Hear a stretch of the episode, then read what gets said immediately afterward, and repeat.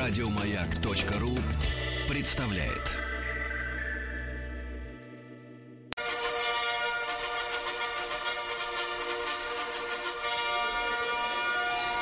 Сергей Стилавин и его друзья. Понедельник. Трудовой. Здравствуйте, здравствуйте, дорогие товарищи. Владик, Доброе утро, Что Сергеец. присыпало тебя, говорят. Да, да, да. Очень Немножко. красиво на улице, очень по-новогоднему Да, прям. да. да. Слушайте, товарищи, я должен признаться, что я на этих выходных почувствовал себя, ощутил себя, во-первых, конечно, мужчиной. Под- под- под- Подождите, стоп, стоп, стоп. Первый раз? Нет. Во-вторых, русским человеком не А, об этом русским это сказать. важно, для вас да. особенно. Это надо так сказать. заслужить, конечно. Да, да, Вот, нет, нет, серьезно, если, ребята, выпал снег, наконец-то, в московском э, регионе, Замечательно. я вдруг понял, я вдруг понял, что я ждал этого, я ждал этого, потому что я затопил баню, растопил ее как следует, распарился, а потом я вышел на улицу босой. Голышом. Встал в снег, конечно. Встал в снег Так, и растер себя этим первым снегом. очень хорошо. А потом Очень. еще раз и еще раз. Слушайте, ну это не, не- не- это невероятное космическое ощущение. Я знаю, вы, Владуля, к бане Слушайте, относитесь более-менее У спокойно. меня да? единственное вот э, технический вопрос. Вот вы сейчас сидите в бане, а как вы Да. и топите, и вот вещаете оттуда? А как вот оборудование вот относится к растопке бани? Оборудование находится в изолированном помещении. А, все, хорошо. В изолированном. Да, конечно. А баня в своем изо- изо- изолированном да, помещении. Да, есть парная, вы понимаете, Да, через, через А я и пишется парная. да, да. И вы понимаете, вот этот вот контраст, когда ты растираешь снегом себя, себя, да. Начиная А потом- от а пот- сосцов и заканчивая, я уж Нет, даже начиная боюсь. с лица. Вот, а потом ты ныряешь, ныряешь опять в парную, и ты чувствуешь, что у тебя все вот те все места, лицо я имею в виду, а, которым ты только что растер снегом, у тебя все это горит, горит, понимаешь, Очень горит. хорошо. А потом обратно, и вот этот контраст туда-сюда, это невероятное ощущение. Я думаю, что все, все любители бани меня сейчас прекрасно понимают. и- Работаете на контрасте очень. да, и понимаешь, вот у женщин, да, у женщин есть много всяких телесных удовольствий. Я тут некоторое время назад э, получил очень грустное письмо от дамы, сказала, что она мне писала, и даже читать ее в эфире не стал, потому что настолько оно тоскливое было. Там в конце приписка такая э, из серии, что а секс это удовольствие только для мужчин. Я вот поэтому не стал даже писать, а читать об этом, что грудь, соска. Но, понимаете, у женщин много чувственных удовольствий. Они ходят в спа, значит, э, там их растирают чем-то, там им показывают какие-то флаконы и говорят, а с вас вот 500 тысяч рублей за вот этот флакон, За зато у вас мазь. кожа будет и так далее. То есть та- вот развлечения телесные женщин, они, вы знаете, в большей степени носят умозрительный характер. Ну, то есть э, в характер веры какой-то или э, уверенности в том, что это поможет или сработает. А здесь все просто. Э, Очень важно для мужчины, конечно, что это бесплатно. Э, Снег он бесплатный, пока еще, пока еще нет еще управления, которое впарило бы еще и снег за деньги. Вот, и понимаешь, и ты чу- чувствуешь вот это собой телом, понимаешь, ты становишься не животным, да, а вот именно мужчиной, понимаешь, который распарен от него. ото- А вот представьте мужчину, от которого отовсюду идет пар. Вот отовсюду. А Вот куда ни, вот куда ни посмотри, все, как говорится, испаряется. Почему я про Артемку вот сейчас опять подумал? Отовсюду пар идет. Нет, там пар шел из определенной, в принципе, из определенной зоны. Бикини, как говорится, да. Ну, вот. Но серьезно, и прекрасно, это, прекрасно. это невероятно, невероятно, мне кажется, и- и а- Тот абсолютно... редкий случай, Сергей Валерьевич, когда хорошо, но бесплатно. Вернее, Да, хорошо, бесплатно, бесплатно. но хорошо. Хорошо, и хорошо-то бесплатно тебе. Да, да, да. Понимаешь, вот это Совершенно очень, я всех призываю, все в снег, товарищи, прямо из парной в снег. Раздевайся. Сергей Стилавин и его друзья. Понедельник. Трудовой. Ну, во-первых, должен вам сказать, друзья мои, продолжаю следить за судьбой квадратного. Значит, э, начиная, на со, да, нач- начиная со среды не выходит на связь. А, не, вы- так и не вышел. Не выходит на связь. Может быть, затерялся в снегах. Вот, э, значит, э, дальше. Получил письмо, и, возможно, мы сегодня начнем его читать от Сережи из Санкт-Петербурга, преподавателя-постановщика речи. О, боже, давно да, его не было да, да, эфире, да, да, Он откликнулся на мой призыв не, так сказать, не... Не уходить под корягу, хорошо. Не уходить от аудитории, да, которая уже жаждет знать о своих, так сказать, этих, э, чуть не сказал выкормышах, но э, значит, о своих героях смысле, героях, да. да. Вот, но перед этим, давайте, в качестве разогрева прочту письмо от мужчины, который, посмотрите, подписался именем Николас. А в заголовке письма следует, э, значится такая фраза. Ну-ка. В логове покорительниц столицы.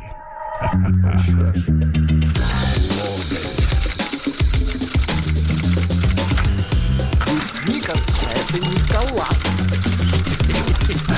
Приемная нос. Народный омбудсмен Так Сергунец. Николас не два раза. вот. Вот, вот, примерно так, да. Добрый день, Сергей Валерьевич. Подружка В. Ну, какие есть имена? Ну, Первое, что приходит на ум, конечно же, Валя Валентина. Ну нет, ну Валентина это, знаете, это старомодно.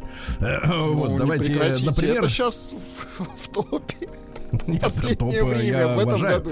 Нет, давайте, вот давайте, например, Виктория. Виктория, да. Да. Как-то попросила меня ноутбук посмотреть, мол, что-то барахлит.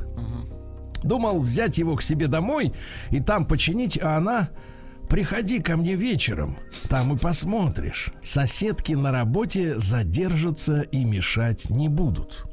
К слову, она снимает трехкомнатную квартиру с еще двумя девчонками как раз рядом с моим офисом. Итак, приезжие. В назначенный вечер прихожу как истинный джентльмен с тортом и копченой колбасой. Дима, Знаете, это чтобы у женщины был выбор. выбирай. Копченый. Они, в принципе, они, в принципе, как правило, говорят, что они сладкое не любят.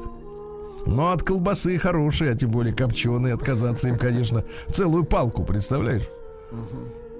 Такой, во- входишь в одной руке этот, как его, торт, А в другой, другой палка. палка. Звучит, конечно, многообещающе. одна. Вот. В назначенный вечер прихожу как истинный джентльмен с палкой. тортом и копченой колбасой. И не зря в холодильнике было пусто. Отдельно стоит рассказать о квартире. С порога и до самого конца коридора в два ряда стоят туфельки и сапожки. Хорошо. Ну, представляешь, да, вот это галерея. Зажиточно, хорошо. Шкаф и еще два рейла. Рейл, переведите для Кристины. Ну, это подвеска какая-то для этих, для вешалок, наверное. Где-то она для находится. барахла, понятно. Шкаф и еще два рейла полностью забиты разными пальто, куртками, платьями. В общем, свое пальто, туфли и портфель, надеюсь, не на шпильках, мой мальчик Николас, поставить мне было некуда. Ванная. Многоточие. Все стереотипы про полочки подтвердились только в Кубе, поскольку их трое.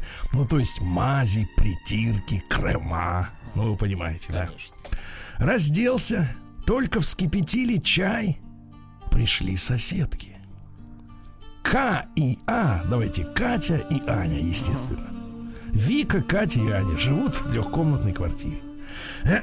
Катя и Аня не ожидали моего присутствия, смущенно поздоровались и быстро спрятались в своих комнатах.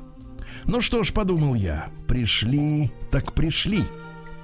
Ноутбук все равно надо починить. Не зря же я сюда пришел. Закрылись с Викой в ее комнате. Только приступил к починке ноутбука. Так, так, так. Дверь открывается и заходит Аня с бутылкой кефира.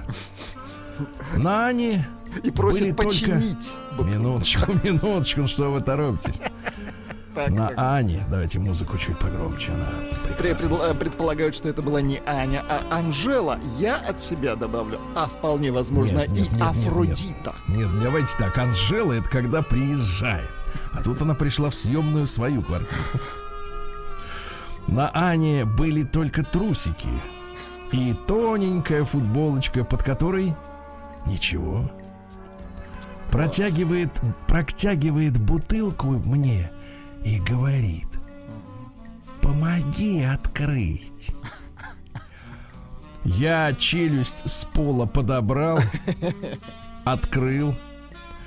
Аня поблагодарила со словами Хорошо, когда есть мужчина в доме. Может, поможешь еще что-нибудь открыть? Тут Вика не выдержала и как зашипит. Че встала? Иди отсюда, дверь закрой. Я лишь про себя подумал, зря выгнала. Вместе был веселее, добавлю от себя, чинить ноутбук. Конечно, с бутылочкой тем более. А теперь фраза, и она меня растоптала. Ну-ка. С уважением, Николас. Все, что А ли? где? А где? А где? А что случилось с ноутбуком? А что там? Николас, Что это какая-то Николас. демо-версия. Что это за вот это там? вот? Николас, что за игрище? Да-да-да. что- Николас. Что даже за- Что даже за Гоголь пробни- так. Да, Гоголь. пробничек вы какой-то нам прислали. Вот именно, нах- насмотрелся у них в ванной на пробнички, правильно? Ага. На пробнички. Коля. Николас, срочно дописать все остальное. Перебиваемся, дальше письмо Прием корреспонденции круглосуточно. Адрес стилавинсобакабк.ру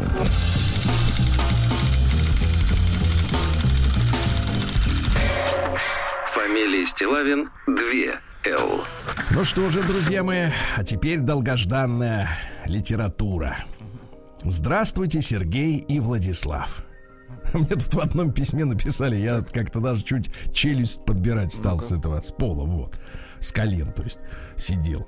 Э, Говорит, мол, это хорошая вы пара, ребята. Такое ощущение, что знаю вас всю жизнь.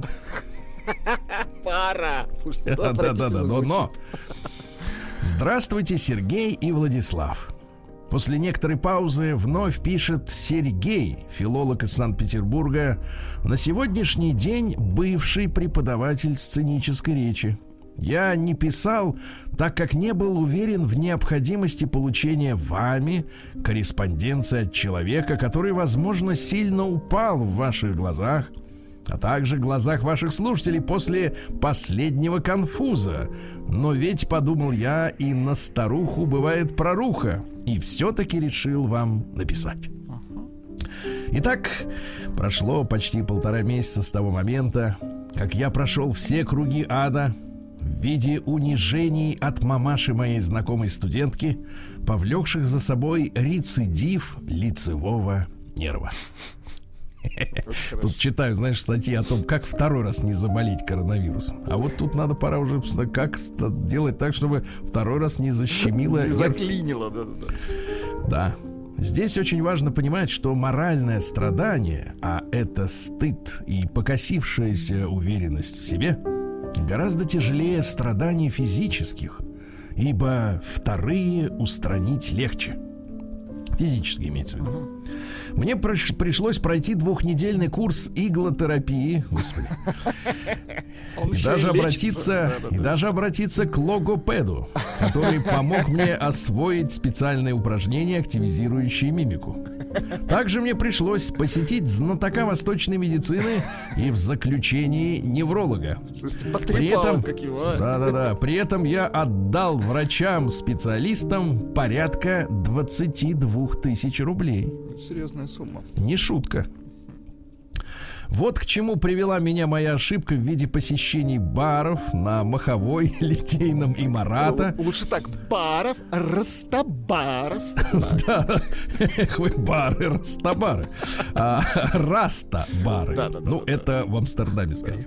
А, С последующим визитом в отель к мамуле. Помните? Да, да, да.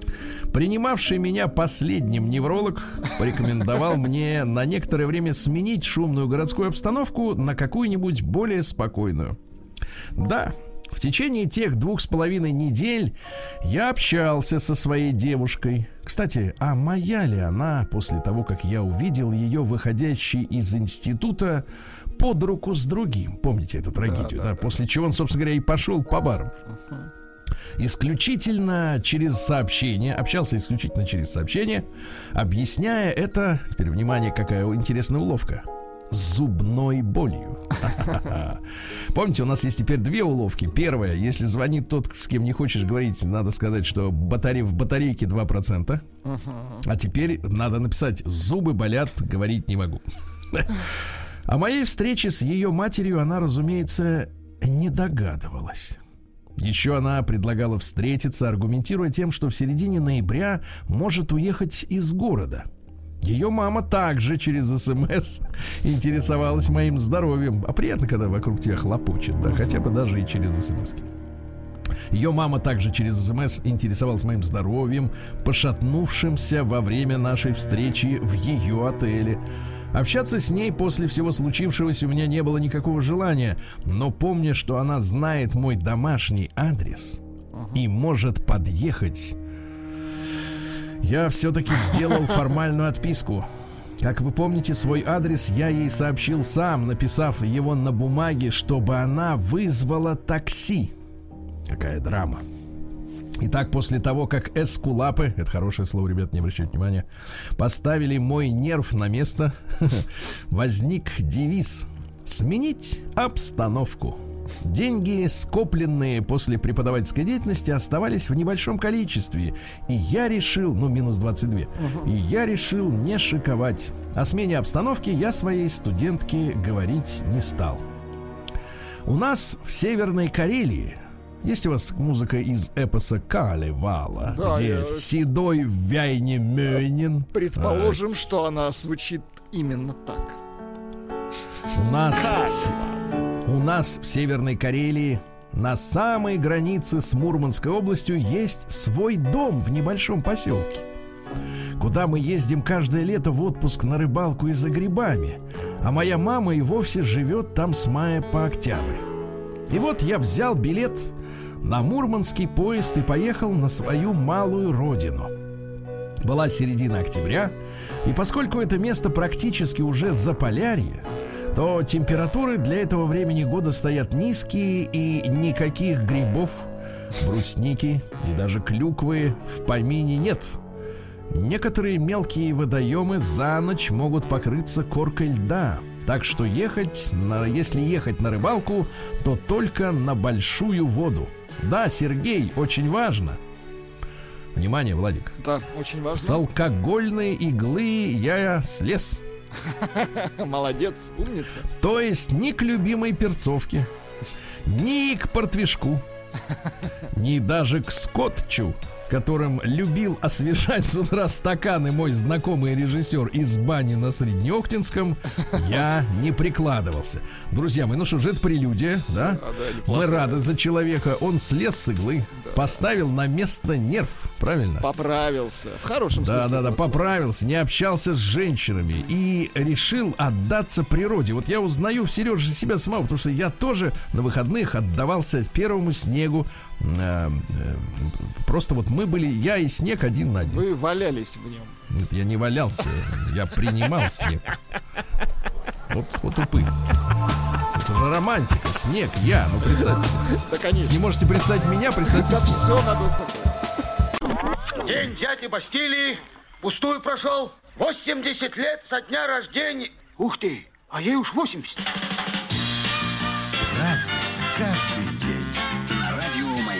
Ну что ж, товарищи, праздники сегодня есть. Будьте, будьте спокойны. Сегодня 23 ноября, день памяти святого Георгия, Георгия Победоносца. Понимаете? Угу, хорошо. Он жил в эпоху язычника-императора и верил во Христа. Вот, и не захотел отречься под пытками, представляете?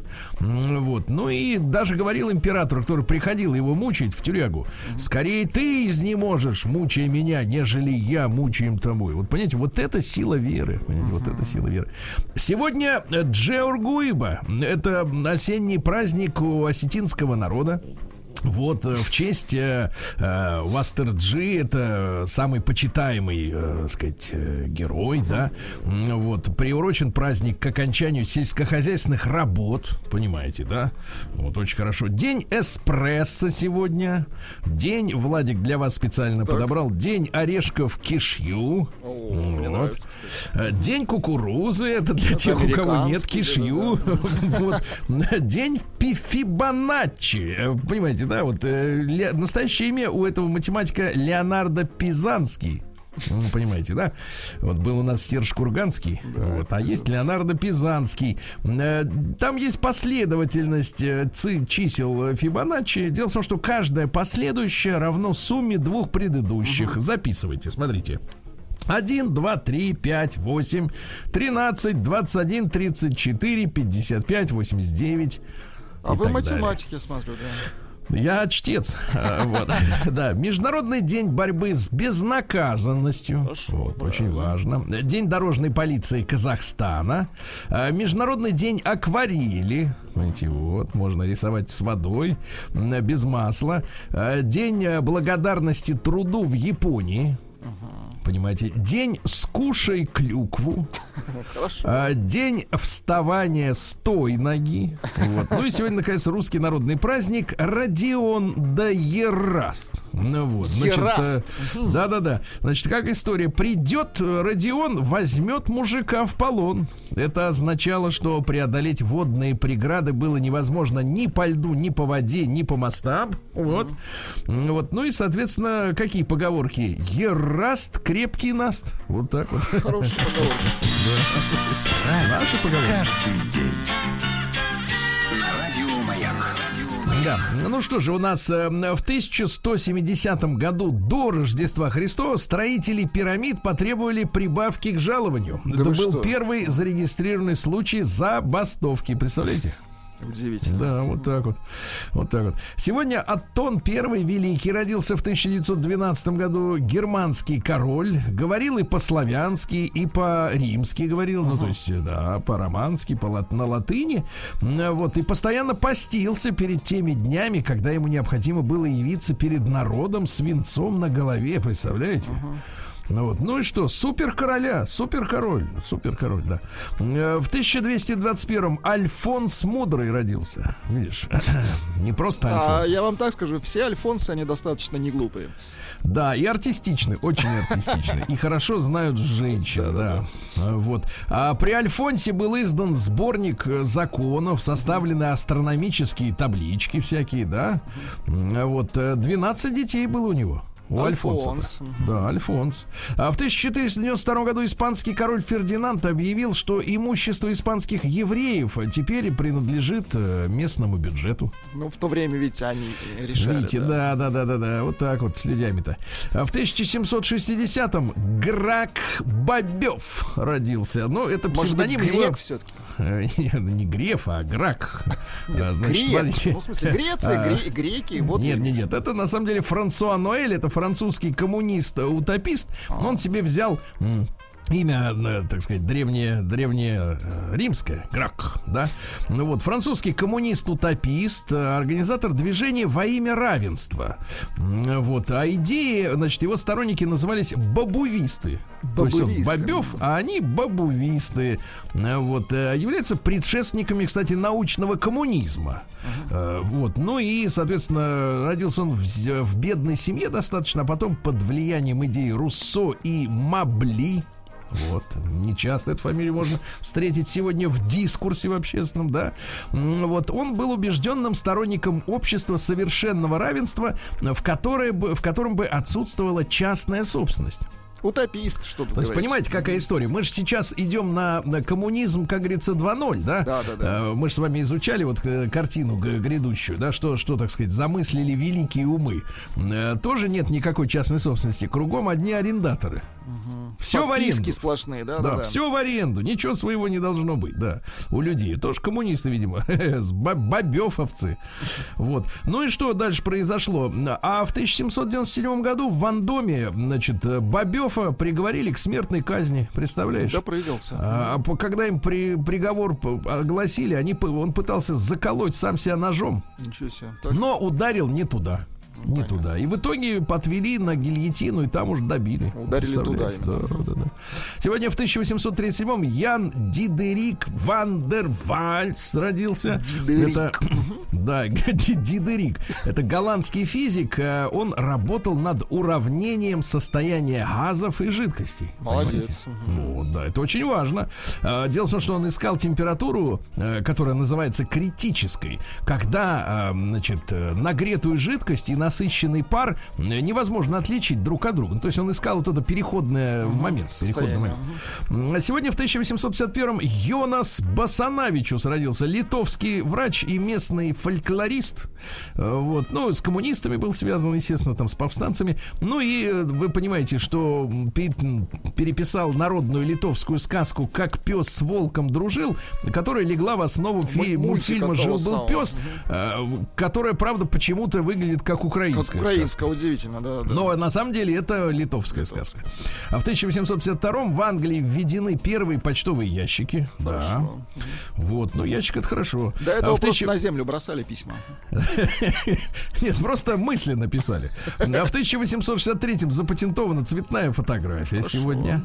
Да, вот такая вот очень интересная история. И в 1875-м Анатолий Васильевич Луначарский родился. Это наш нарком просвещения, ну, то есть Министерство образования, министр э, советский уже, да. Э, после поражения Первой русской революции, ну, 905-7 годов, от большевиков немножко отошелся, отошел и занимался богостроительством. Ничего себе. На что Ленин не раз говорил, сволочь Луначарский, боженьки ему захотелось. Луначарский. Но был он одним из самых обла- образованных людей своего времени и публицист, как мы с вами, да, написал ряд пьес для театра. И даже э, стал автором э, сценария первого советского агитационного фильма «Уплотнение». Ну, это прекрасный фильм, э, который рассказывает о том, что, значит, господа жили в восьмикомнатной квартире. М, После этого, значит, происходит тут уплотнение. Туда подселяют людей, которые приехали только что издалека. Вот, Подтянулись, хотят мыться, мыться в ванной, которую никогда до этого не видели.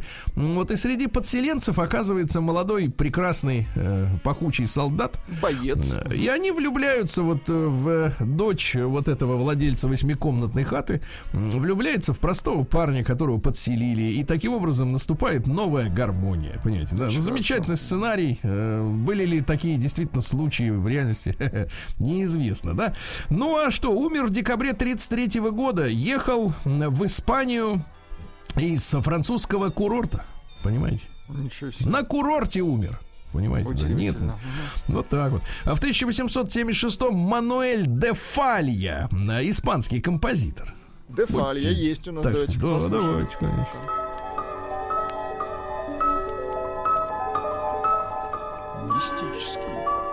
Однажды попал случайно на концерт, услышал музыку Грига и говорит, все, говорит, буду композитором. Я буду так же. Ну, дайте Да, давайте послушаем, Как как, Григ. получилось или нет, вам судить. Да класс. Так выражается. Ну, очень хорошо, очень хорошо.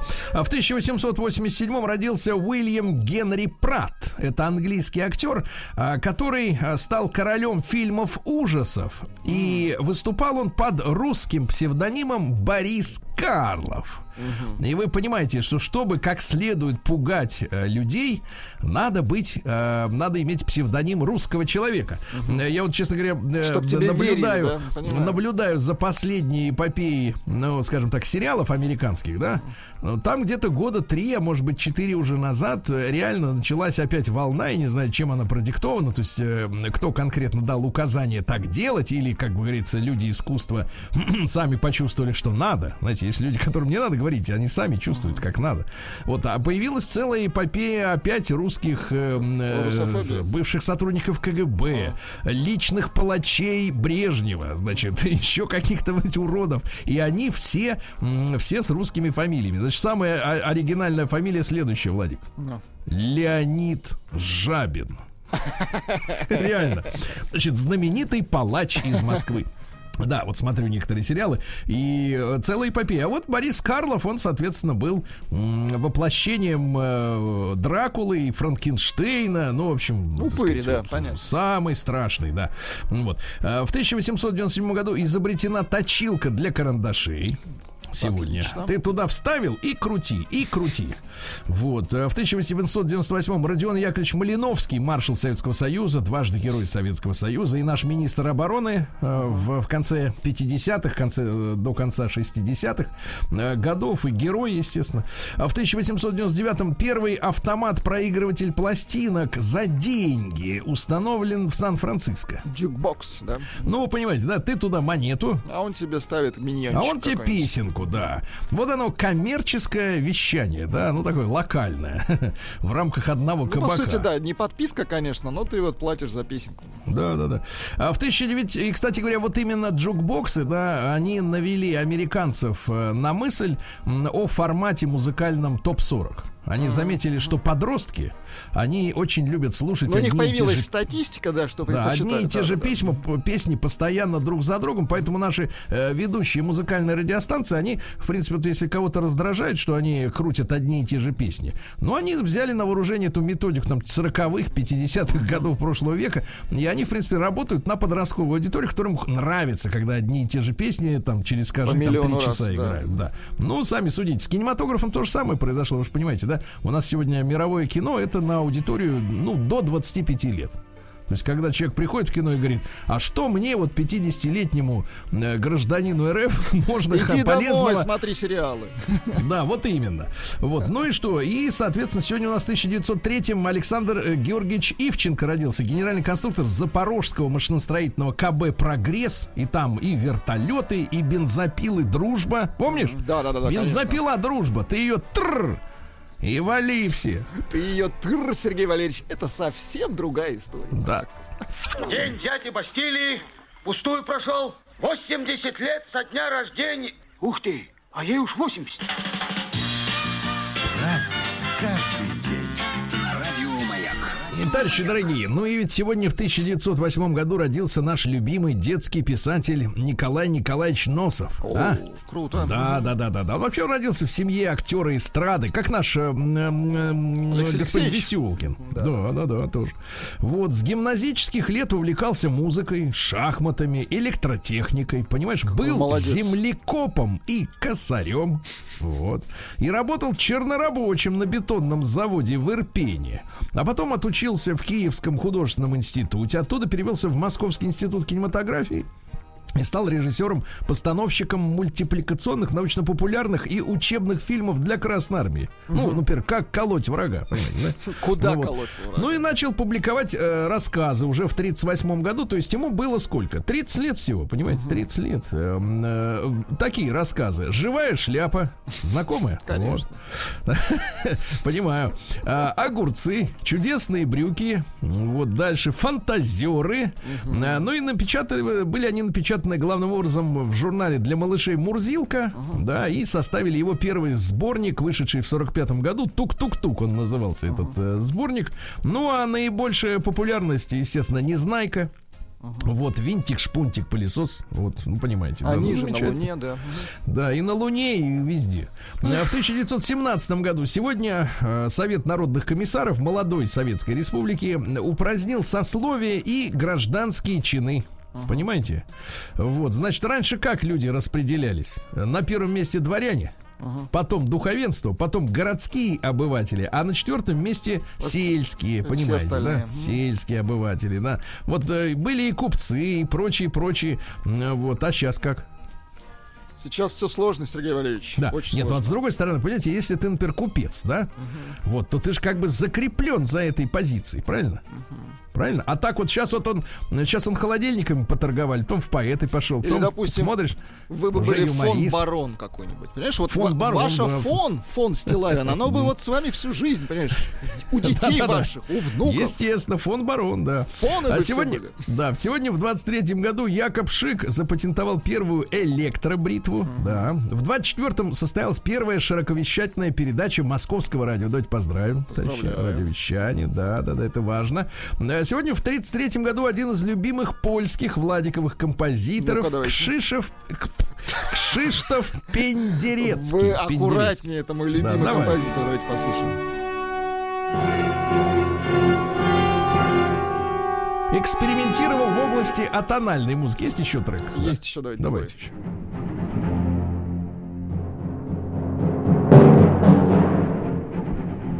Мрачновато, Понятно. конечно, да. Не, ну, к саундтрек сгодится.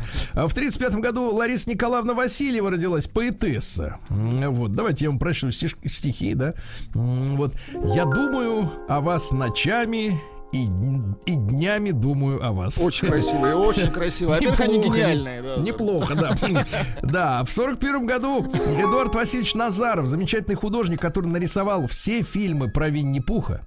Ребят, не на шикарная, компьютере да, сляпал, как сейчас мультипликация вся, да, делается, а он нарисовал. Режиссер э, того же фильма, кстати, жил был пес, о котором мы сегодня э, говорили. Которая уже, да? литовская история, но сняли на украинский Литовская сказка, манер, да. Но почему-то решили, что это должны там, быть украинцы. В 45 году Владимир Алексеевич Брынцалов, фармацевт, помните, был замечательный Известный такой. Что-то да. давно не видел его, но м, помню, с Жириновским менялся часами. Вот, например, Бреге на славу поменять. Нормально? Вот, потому что как, у кого, кому придет в голову отдать часы славы. После Да, этого за- он куда-то пропал, да? Вот как только вот. поменялся часами. Часы с часами пропал. Да-да-да. Так вот, сегодня в 48 году Фрэнк Бек изобрел трансфокатор. Может быть, когда-нибудь и на айфонах появится трансфокатор, а то там три объектива этих, да, разные. Ну, это единственное пока решение, что в плоском, так сказать, Да. устройстве это всё Да-да-да. совместить. В 55-м грустный день в СССР вновь разрешили аборты. А, Вот, разрешили. э, Зачем, почему разрешили? Говорят, опираемся, говорят, на сознательность э, советских женщин. На сознательность э, опирались. Ага. Сегодня в 65-м в Москве открылся первый учредительный съезд деятелей кино СССР. Появился Союз кинематографистов. Представляешь? Но говорят, что это была в Советском Союзе одна из самых богатых общественных организаций. То есть э, э, в каждом более-менее интересном уголке страны э, был свой дом отдыха. А рестораны какие у Союза Да, кинематографии? Да, замечательно. Ну, в принципе, работай, снимай не хочу называть. Нет, но самое главное, Не, что снимали. не хочу. Нет, снимали, понимаешь, и хорошо снимали. Э, В 81 году в Китае разрешили частный бизнес. Вот, интересно.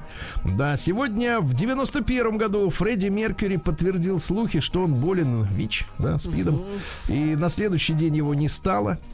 Грустное событие. Ну и в 92 году родилась э, Майли Сайрус. Есть у вас такая певица? Вот. Как вы называете, из новых. Она ведь, вы знаете, в июне 2015-го сначала призналась э, в своей бисексуальности. То есть, как бы и вашим, и нашим. А уже в августе, то есть, смотрите, месяц прошел, да, месяц, да. заявила, что она пансексуальна.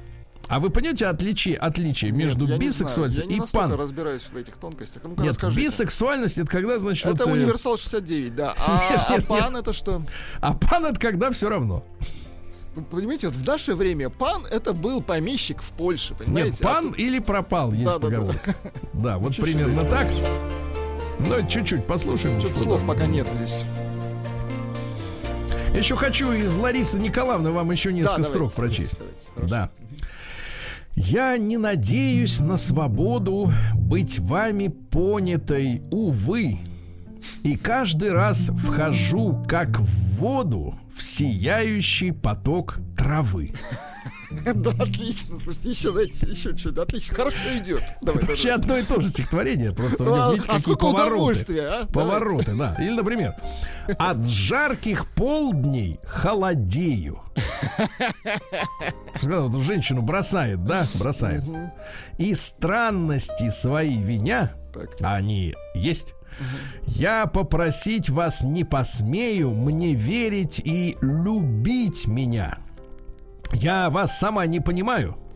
И все должно быть от того, что проходящих принимаю всегда за вас, за одного. Представляете как? Да. Хороший особый Вот. женский стиль, понимаете? Вот даже, мне кажется, не сымитировать. Он, он должен идти от сердца, Сергей Валерьевич. Я согласен.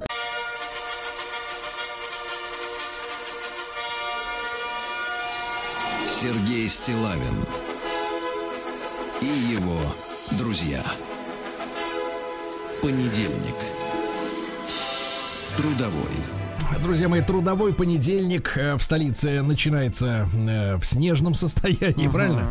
Поэтому, э, как человек, который помнит, что такое ездить на работу, помнит, э, должен призвать к- по возможности оставить машины дома, потому что из-за снега возможны трудности, скажем так. Да? И Но вы можете- вброд, да? Да, но вы можете дяде Сереже не доверять и поверить своим собственным ощущениям.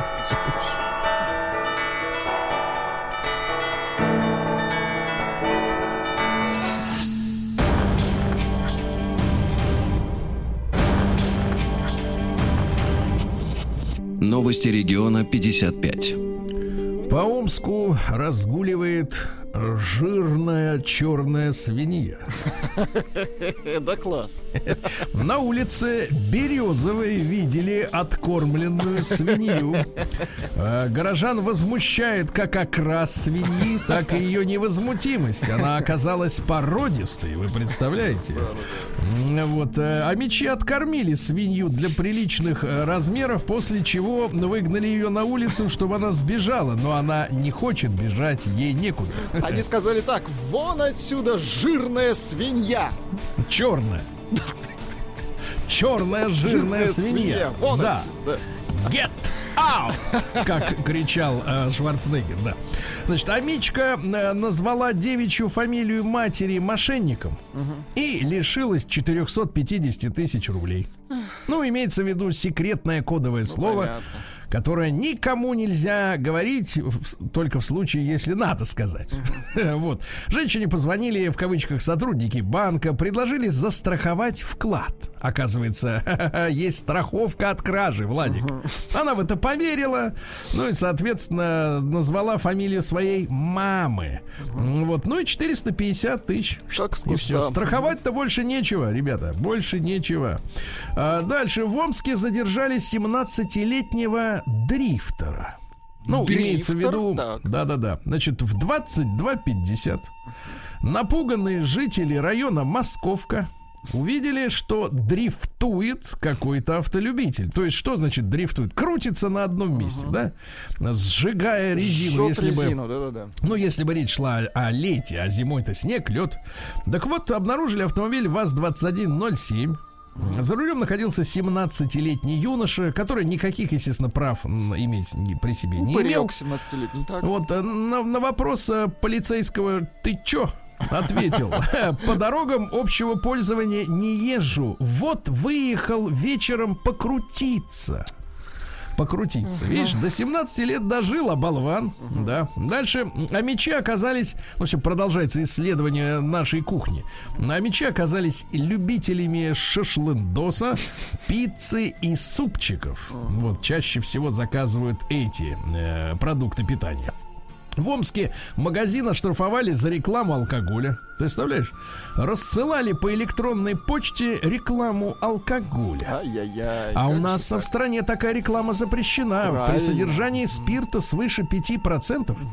Нельзя рекламировать, нельзя по почте рассылать. 100 тысяч рублей убытка, представляете?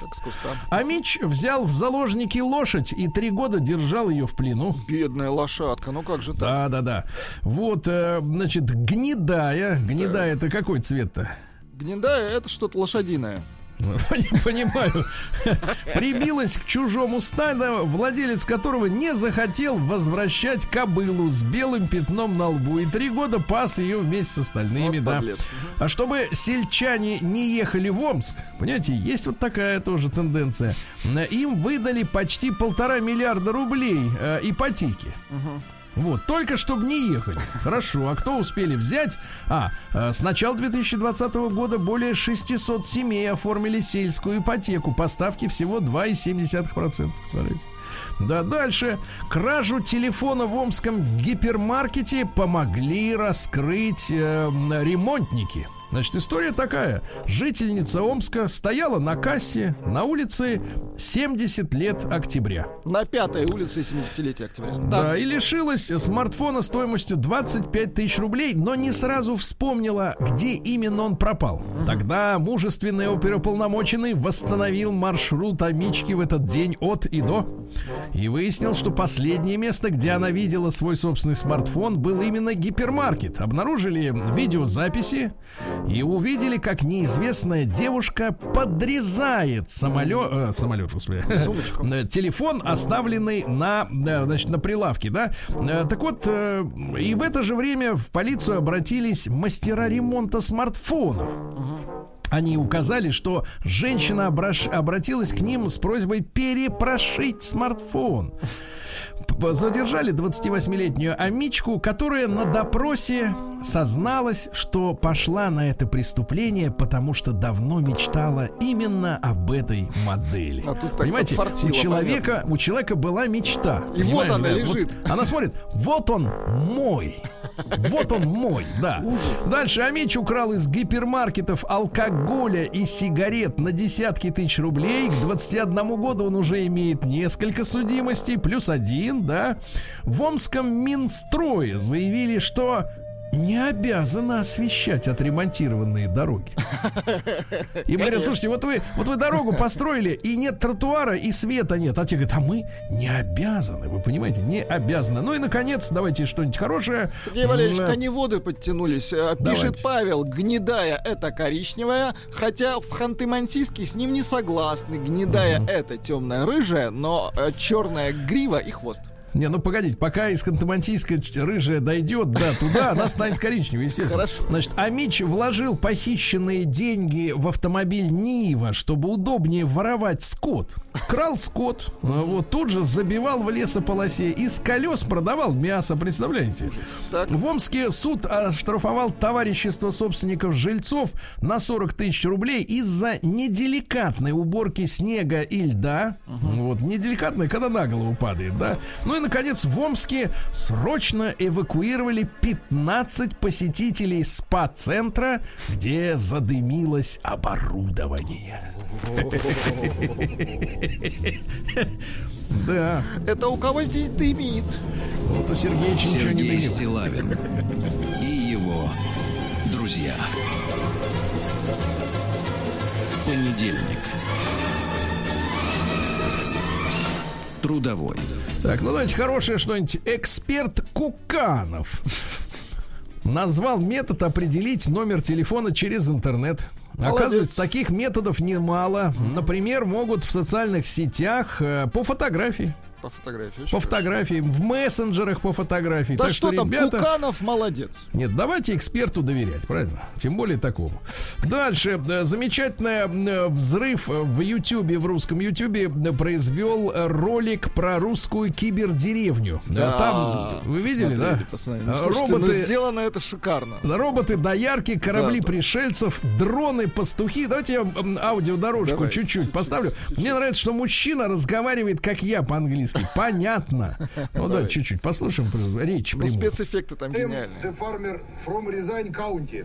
Our farm produces milk, cheese, eggs, and many other types of products. It's a lie that we are a technically backward country. It's a newest robots from Ижевsk Dynamics Corporation. Ижевск. Дарминец. Ну, Ребят, посмотрите, это реально круто сделано. Ролик да. шикарный, да, да. Да. А, В общежитии в Кемерове полицейские обнаружили комнату с проститутками. Ну как же так? а? Комнату, понимаешь? Комнату в, обща- в общаге. Вот, в возрасте, а теперь внимание, какие они могут быть. Да, В от общаге. 25 Так. до 42, Владик. Вот это любители. Подожди, а кто вот остается? Они как там на магистра идут, вот, то есть в институте, как их это...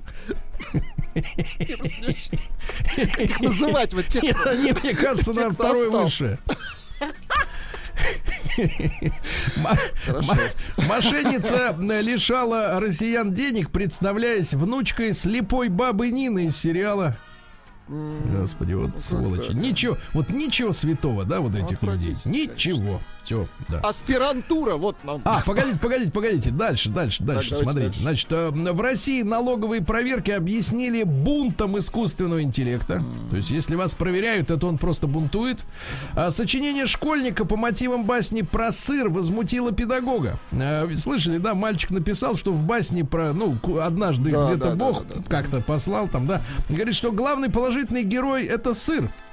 Поскольку ворона глупая, лиса хитрая.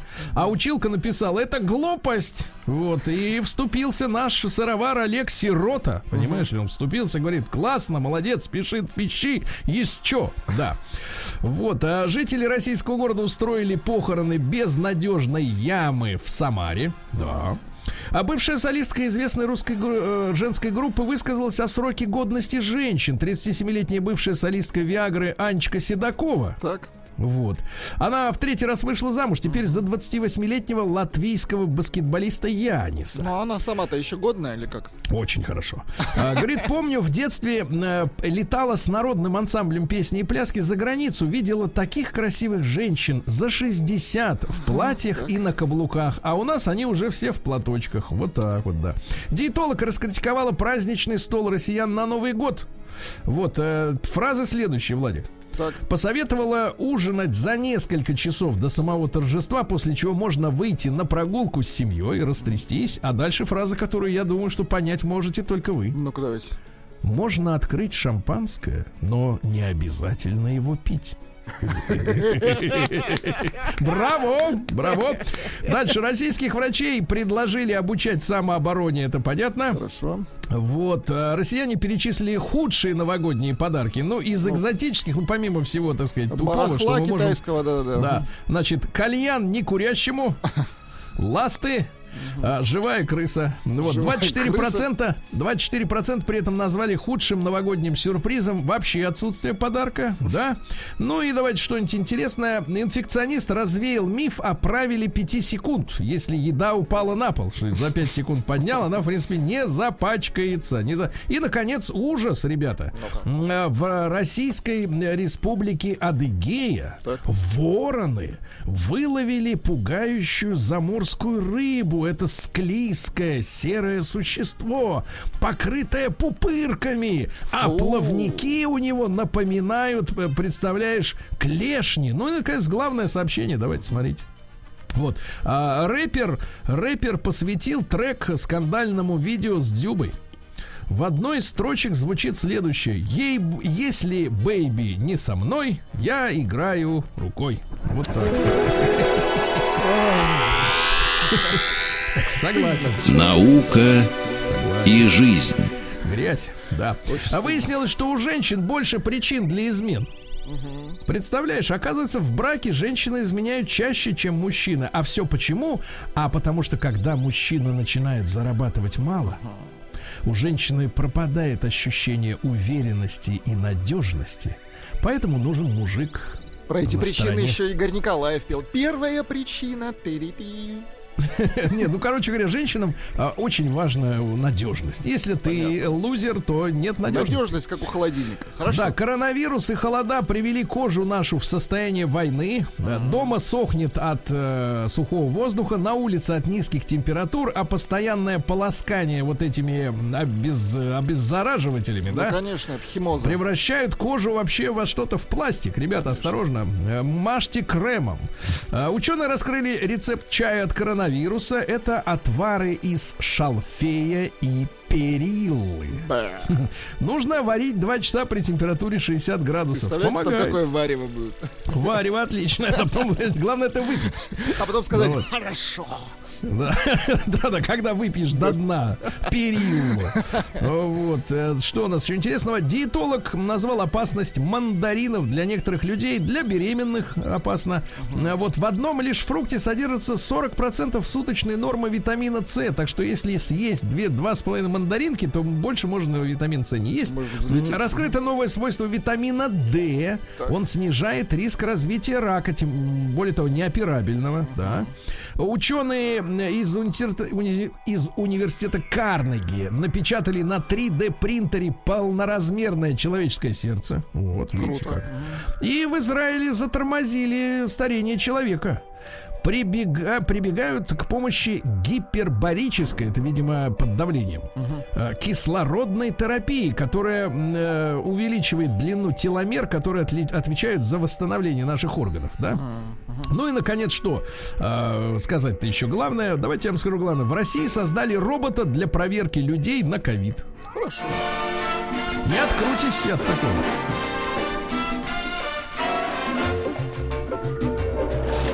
Новости капитализма.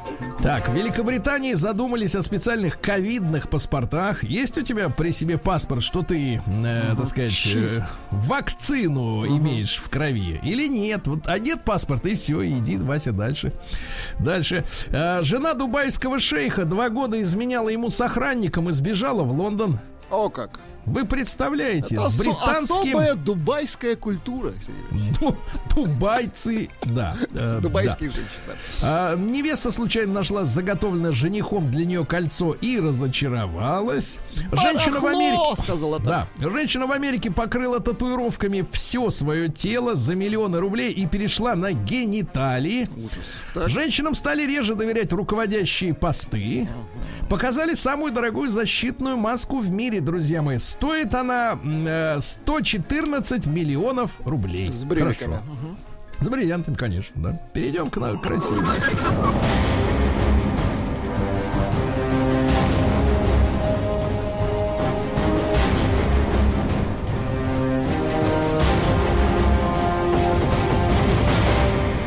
Россия криминальная. Друзья мои, ну продолжается победоносное в кавычках шествие родительских чатов по нашей стране. Теперь уже в Выборгском районе Санкт-Петербурга в субботу ссора в родительском чате сначала переросла в массовую драку, а потом в стрельбу. Жесть. Поссорились в родительском чате, приехали на автомобилях и начали драться. Ужас какой-то. Жена российского чиновника отсудила у его любовницы подаренный особняк за 55 миллионов рублей. Представляешь как? Вот так вот, да. Дальше, э, что у нас интересного? Россиянку с третьей попытки выселили из квартиры мамы. Это в Нижнем Новгороде. Вон А отсюда. Мгм. да, между женщинами, одна из которых мать, другая, как вы понимаете, дочь, разгорелся конфликт. И вот с третьего раза, да. Э, Пес Вин Дизель, это имя, э, помог, ну, собаки, помог задержать похитителей воздушных шаров в Москве. Хорошо. Вот, не дам ни одного, да. А Дальше москвички ради съемки с известным рэпером платили лже-продюсеру сотни тысяч рублей. Вот, он представлялся Владленом. Выманил как минимум с 33 девушек сотни тысяч рублей. Женщины готовы были платить от 50 до 300 тысяч, чтобы сняться в клипе рэпера. Вы можете себе представить Это, идиотизм? это этот? нам не- не- недоступно, понимание этого. Вот вы бы за сколько сняли, снялись бы в клипе у, например, у этой? Да. У этой? Нет, У этой, за да. сколько. Россиянин запер вора-домушника в своей квартире и вызвал полицию. Да. Россиянин попытался отомстить жене, но сжег не тот дом. Сжег в темноте, представляешь? Ну и давайте самое шикарное э, что-нибудь такое. Ну, про Кемерово и общежитие я вам уже сказал, да? Вот. Ну и давайте, давайте, давайте хорошее. Э, В Сочи стажер магазина Так, по ошибке выбросил в мусорный контейнер так. 260 тысяч рублей. От чучела. И а? ищут, ребята, и ищут. И вы можете поискать. Еще где-то лежат, лежат, лежат денежки.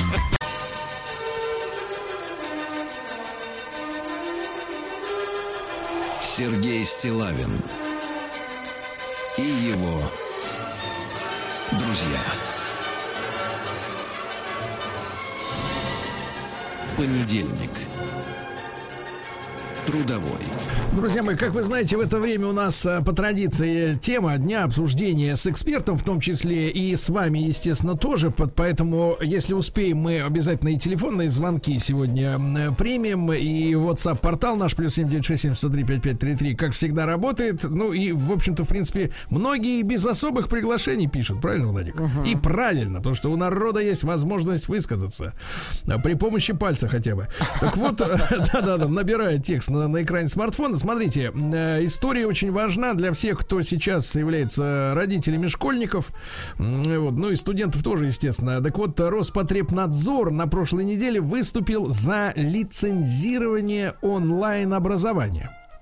То есть имеется в виду, что оно как бы, видимо, есть, э, онлайн-образование по факту, а лицензий-то у них нету. Выходит, так.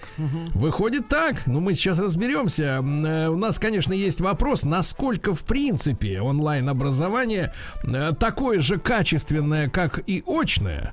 Вот. э, Я получил несколько писем, честно говоря, за последние там месяцы от людей, от родителей, которые рассказывают, как там на практике все это у них получается, вот в реальных случаях, да. Я рад приветствовать на прямой связи с нашей студией Кристину Сергееву, адвоката в сфере поддержки онлайн-школ, постоянного спикера Академии бизнеса и инновационных технологий. Кристина, доброе утро. Да. Доброе, доброе Да. утро. Очень рада слышать вас в эфире таких бодрых, таких классных и говорящих о моей теме. Доброе утро. Да, Кристина, я с вашего Да. позволения запущу сейчас э, в прямом эфире опрос для наших слушателей, у тех, у кого есть э, э, дети, школьники и студенты. Ребят, ну я надеюсь, вы наблюдаете за тем, как ваши ре- ребята, там, девчонки учатся вот э, на удаленке. Давайте честно ответим на, на ваш вопрос. Давайте, ваш ребенок также успешно и качественно получает знания, как и прежде, ходя в школу. Э, Единичку отправьте, пожалуйста, на номер плюс 7967 103 5533. Двойка, если, соответственно, есть какие-то проблемы. Если вы видите, что, например, ребенок э, стал э, менее, так сказать, образованным за это время, тупеет, ну и так далее и тому подобное, и все остальное. То есть качество такого же. Вот видите как. Э, Кристина, я насколько понимаю, это Ишенка, да, у вас э, прямо с, Доброе утро, да. да, с балычком, мне так кажется. Вот судя по Нет, нет, звукам. нет. У вас отличный микрофон. А хорошо, Кристина, вкусно а, ваша, ваша, очень вкусно, да, мы начинаем жарить прожарку, да. А, Кристина, значит, с вашей точки зрения, э, в принципе, э, как специалиста, да, который еще и под- занимается поддержкой онлайн-школ, э, объективно, у этих новых технологий и новой системы обучения, в которой, ну, я скажу так, конечно, есть большой плюс. Ребенок, например, не может получить фингал от хулигана, занимаясь на удаленке, да. Он, понятное дело, не может заразиться гриппом, например, обычным или необычным, значит, нынешним, э, находясь в школе, а, так сказать, вот э, э, среди классов, да. Это все понятно. С точки зрения получения образования, эта новая система удаленная, она безгрешна, вот, она может э, действительно по- на полном серьезе соперничать с нормальным хождением в школу и контактом э, с учителем реальным. Да, она абсолютно может соперничать. И э, есть, конечно, сейчас минусы, но потому что эта система абсолютно новая. Последние три года только в России так активно стали э, заниматься онлайн-образованием. Но я сразу хочу сказать о плюсах. Э, самый большой плюс – это то, что туда приходят очень качественные эксперты. Это те преподаватели, которым не дали развиваться в школе либо в ВУЗе, не дали продвигать свои новые системы получения образования. Э, Это люди, которые не, захот- не захотели за эту маленькую зарплату сидеть в школе, и им не разрешили, в общем-то, пользоваться абсолютно новыми методиками получения образования, запоминания, не знаю, скорочтения и так далее. А, То есть, погодите, и, погодите, а, Кристина, правильно я конечно. понимаю, что люди, ну, часть из них Да. их не устроила зарплата, хотя мне Да, вряд ли, да. вряд ли думается, что они не знали, куда идут и, и не были осведомлены. А вторая часть это те, которых, ну, давайте Да. называть вечные, которых выгнали из школы, потому что они разрушали, ну, какие-то э, устои. Да, либо это та молодежь, это вот новое поколение где-то 30-33 лет, которая поняла изначально, что в школу идти не нужно, они не будут там услышаны и не будут реализованы. И они приходят в онлайн, они провели сначала несколько таких э, тестовых групп, например, на оффлайн ученика где-то в дополнительном образовании, снимали, арендовали помещение, получали лицензии, э, и весь этот, э, прошу прощения, геморрой, который связан с бюрократической историей при лицензировании образовательной деятельности, и пошли в онлайн. А, И здесь уже получили а, прекрасные результаты. Наши дети абсолютно по-новому учатся. Мой ребенок, сейчас мы находимся, а, проживая постоянно в Москве, но сейчас мы находимся и живем на Красной Пол- Поляне, получая дистанционное образование. И я безмерно просто благодарна нашим педагогам, нашим школам, новым онлайн-школам. И я вижу, как мой ребенок чет- четвертого класса получает совсем иную форму образования, и как он впитывает, и как он сидит по 6 часов. Поэтому плюсов, Так, так, ну, так. я не знаю, Так, огромное, товарищи, огромное отлично, количество. отлично. А я смотрю, Да. мы в лице Кристины видим не только специалиста, Да. но и мамочку. Это очень приятно. Ма. Так вот, а, Мамочку, значит, да. еще раз напомню нашим слушателям, ребята, единичку отправляйте. Если качество онлайн-образования на удаленке э, вашего ребенка, вашего школьника, да, э, вам нравится, устраивает, э, например, может быть, даже и переплюнуло это образование, так сказать, то, что было раньше, когда он ходил в школу со сменкой в мешке в отдельном. Двойка нет, есть проблемы. Значит, Кристина, правильно ли я понимаю, что онлайн-образование Вот вы прежде всего называете, э, так сказать, возможности, перспективы для э, самих э, педагогов вы, высказаться, да? Да, Ну, то есть, да. вот получается такая же история, как с КВНом. Не пустили в Большой театр, буду играть на, так сказать, репризы, значит, э, участь на химика. Э, Это, пере, пере- так сказать, переиначиваю. То есть, э, люди, которых вытолкнула по каким-то причинам система, да, система образования, такая стройная, хорошая, которая, ну, что-то в ней осталось еще от советского времени, вот, в которой мы, с- например, с Владиком, это вот человек, который молчит, э, он тоже здесь, значит, учились, да, эта система вытолкнула из себя педагогов, и они Мгм. обрели себя в онлайне. То есть это вообще другая школа, получается. И были услышаны, да, да. И, были, услышаны. А поч- скажите, пожалуйста, так вот другой вопрос. Ведь мы понимаем, э, что сейчас удаленка это те же педагоги, которые в школе и работали, да? А, Они не, их не, не парили амбиции, которые вот есть у ваших, так сказать, вот э, замечательных э, вот этих вот э, изгоев в кавычках я скажу, да, из, социальной системы образования. Они, соответственно, просто включают э, веб-камеру, э, планшет, там смартфон, э, компьютер, да, и начинают вещать. Вот в этом образовании вы видите э, плюсы или минусы, когда тот же самый педагог, который вовсе не был со- не согласен там с системой, да, он просто как бы вот перешел на эту форму, то есть общается не очно, а через экран, через камеру. Вот в этом случае потери есть какие-то? Я не думаю, что в этом случае есть потери, но вообще э, нужно все анализировать. Но давайте приведем пример, э, пример, что придумал Беркли в этом году. В этом году Беркли твердо и устойчиво решил перевести 70% своих образовательных курсов в онлайн и распродает уже часть своих помещений. То есть, если мы будем с вами анализировать каждого преподавателя в России, я не думаю, что мы с вами какую-то систему найдем общую того, нужно нам это или нужно. Давайте ориентироваться на э, Запад или Америку и понимать, что да, действительно в этом есть а, большой-большой потенциал. И как раз лицензирование в этом случае сейчас нам даст возможность контролировать качество этих курсов. Кристина, И как человек, на них, как да. человек внимательный к деталям, я сразу не могу не обратиться э, к- Почем, к вам. почем помещение? Нет, нет, вот действительно, а что бы можно было бы такое устроить вот в этих тысячах и тысячах помещений школ, э, которые Да. мы считали своим долгом строить и строить для детей, да, чтобы там был спортзал, столовка, гардероб. Вот, как вы думаете, и, и наши микрорайоны проектировались из, из соображений, что в микрорайоне обязательно должна быть школа, да?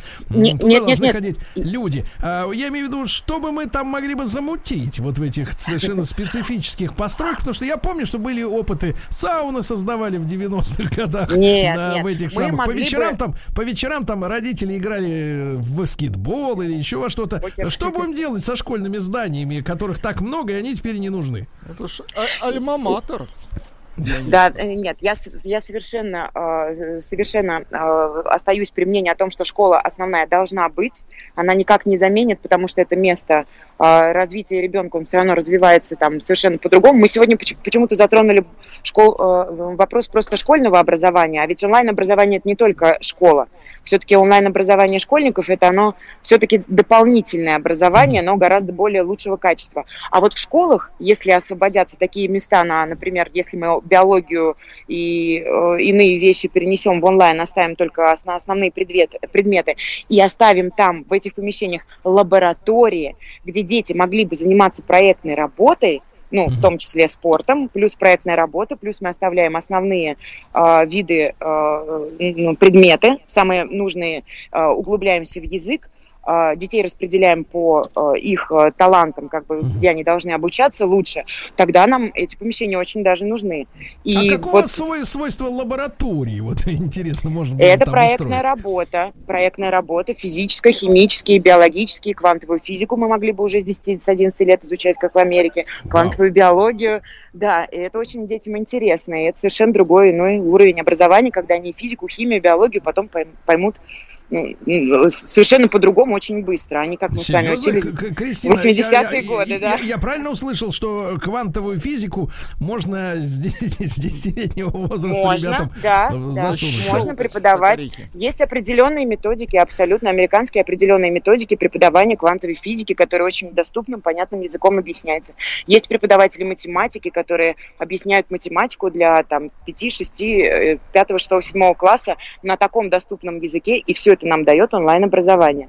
Вот зря вы так к нему относитесь. Нет, нет, нет, я Несерьезно. отношусь Да, со, да, всем, да. со всем уважением. Просто, э, Христина, Да. вы же понимаете, я же на пульсе руку держу. Я же как Да, бы над согласна. процессом, над схваткой. Вы-то внутри этой истории. Вы же, Кристина Сергеева, адвокат в сфере поддержки онлайн Вы же, вы же адвокат, а я-то как бы прокурор. Наоборот. Понимаешь? Шутка, шутка.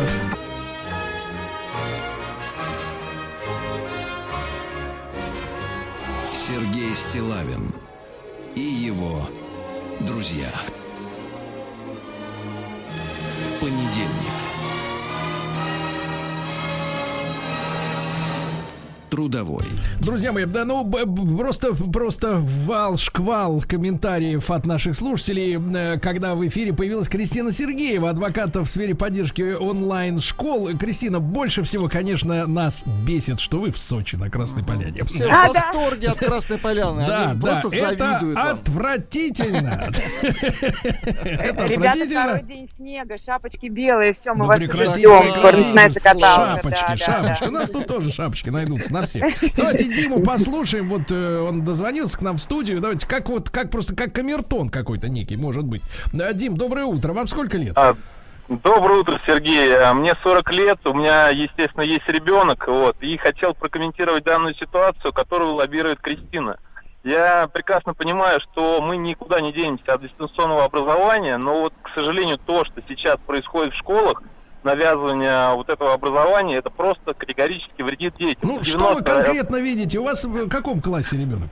А У меня в первом классе ребенок. То есть Ну вот что вы, что вы конкретно видите? э, Видите на, на Я мальчике? вижу, что, во-первых, система просто катастрофически не готова к данному переходу, то есть и не будет готова, хотя это уже идет второй год.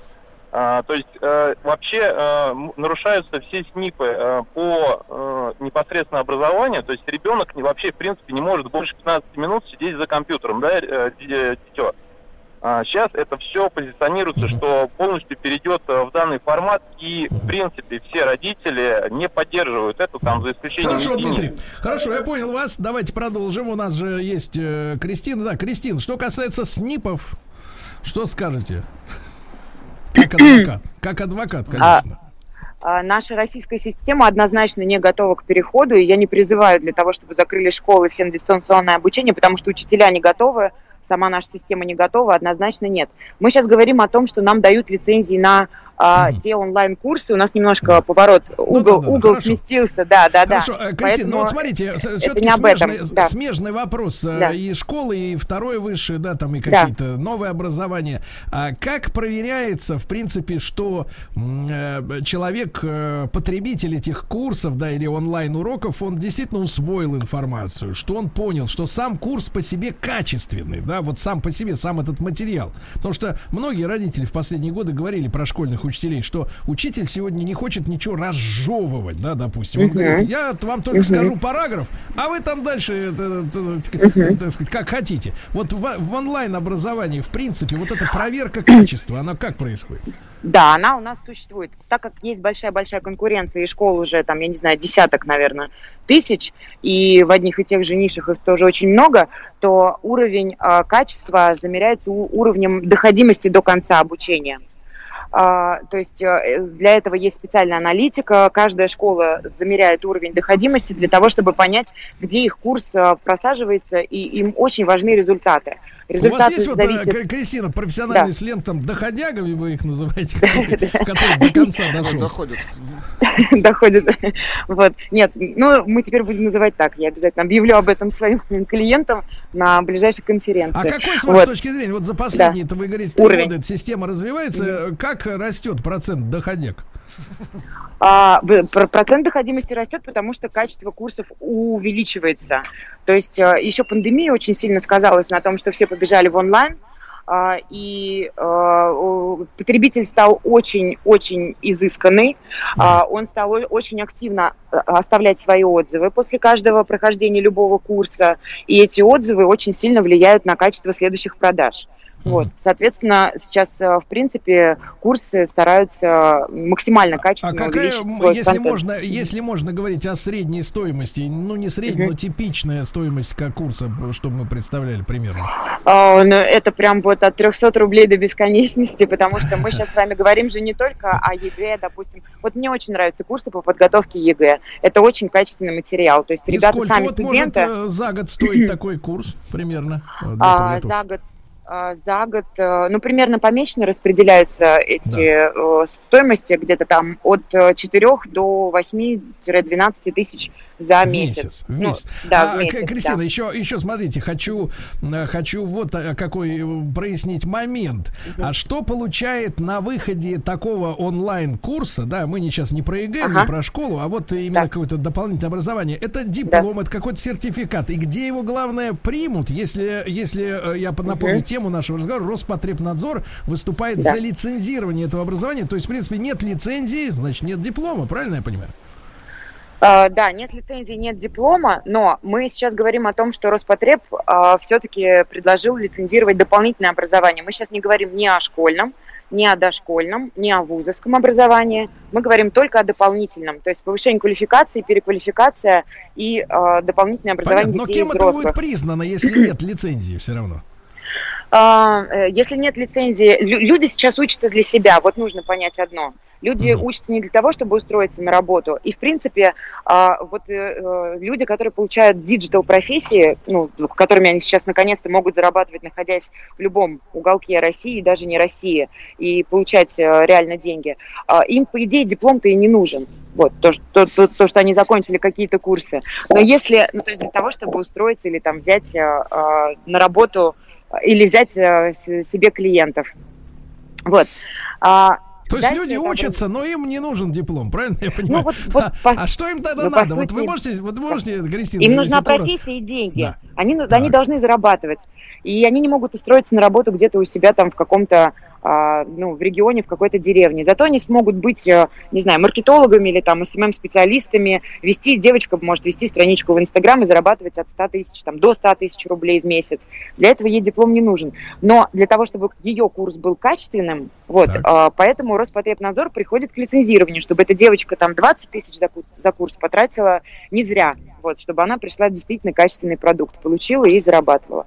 То есть Вот, это, я мы- правильно понимаю, новые, пока что это до того, как мы, э, как Роспотребнадзор провел лицензирование, да, пока что а, онлайн-образование, вот эти качественные курсы, где много доходяг, как мы выяснили, да, кто доходит до конца, это, э, соответственно, новая экономика, новый бизнес, новые люди, не имеющие отношения к классической реальности, в которой мы сами выросли. Правильно? Я понял. другая- понял. да, да, Кристина, как сколько сейчас градусов на Красной Поляне? Вы скажите, чтобы мы совсем перебились. Так, ну сейчас, наверное, плюс 3, но Плюс солнце... плюс Плюс три, три этого отлично, достаточно, отлично. уже стало Друзья мои, неприятно. Кристина Сергеева, адвокат в сфере поддержки онлайн-школ. Мы сегодня говорили о лицензировании э, онлайн-образования.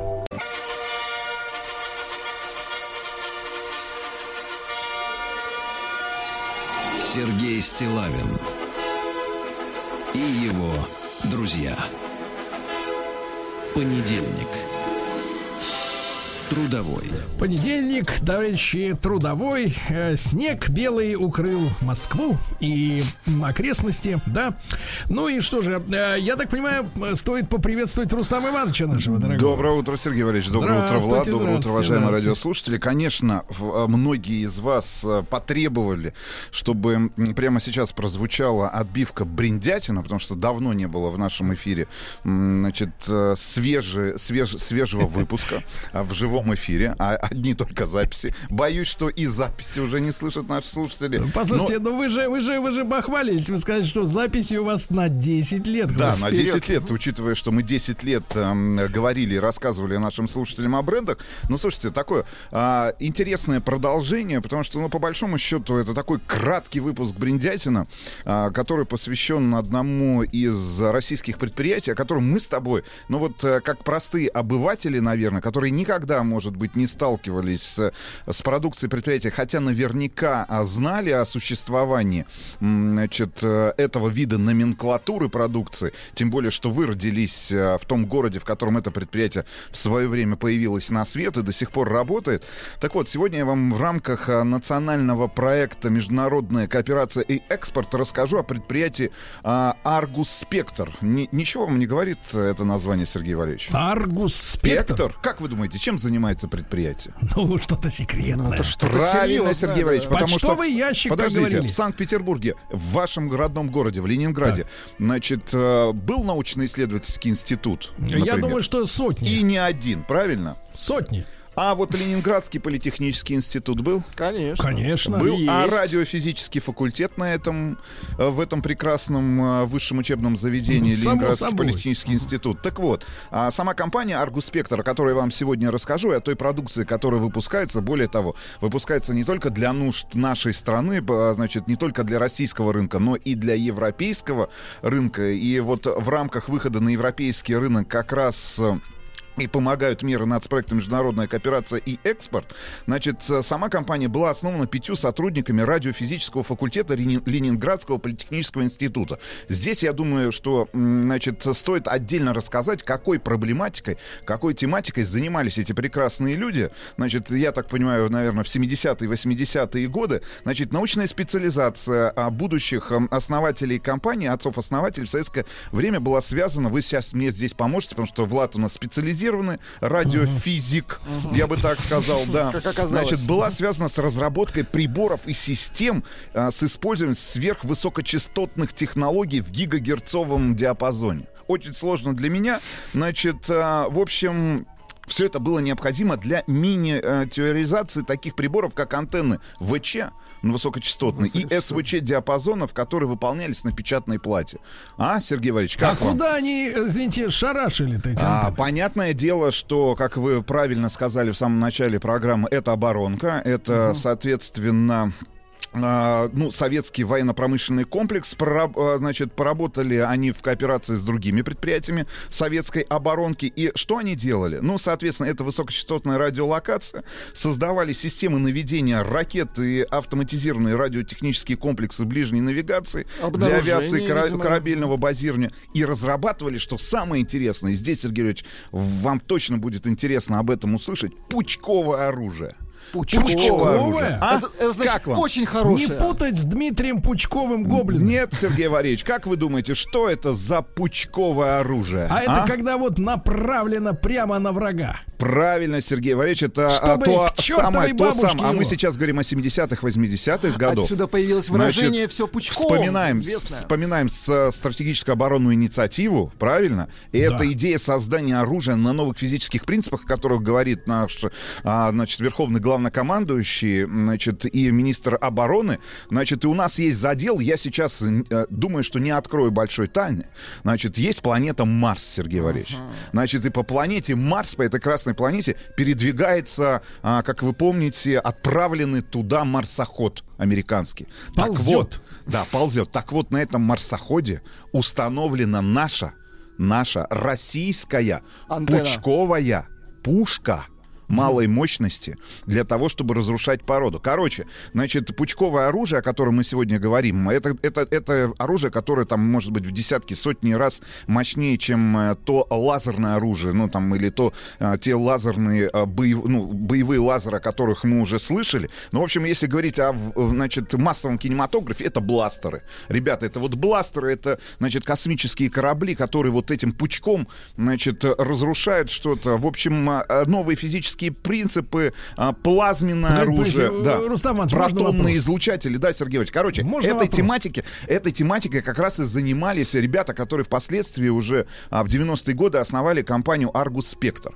Значит, сейчас я вам расскажу очень интересную историю. Зима, представьте, 97-й год, вспомните, что вы делали в 97-м году. Новосибирская область, значит, и здесь, в Новосибирской области, начальник управления вневедомственной охраны проводит натурные испытания внимание, российских и зарубежных датчиков разбития стекла.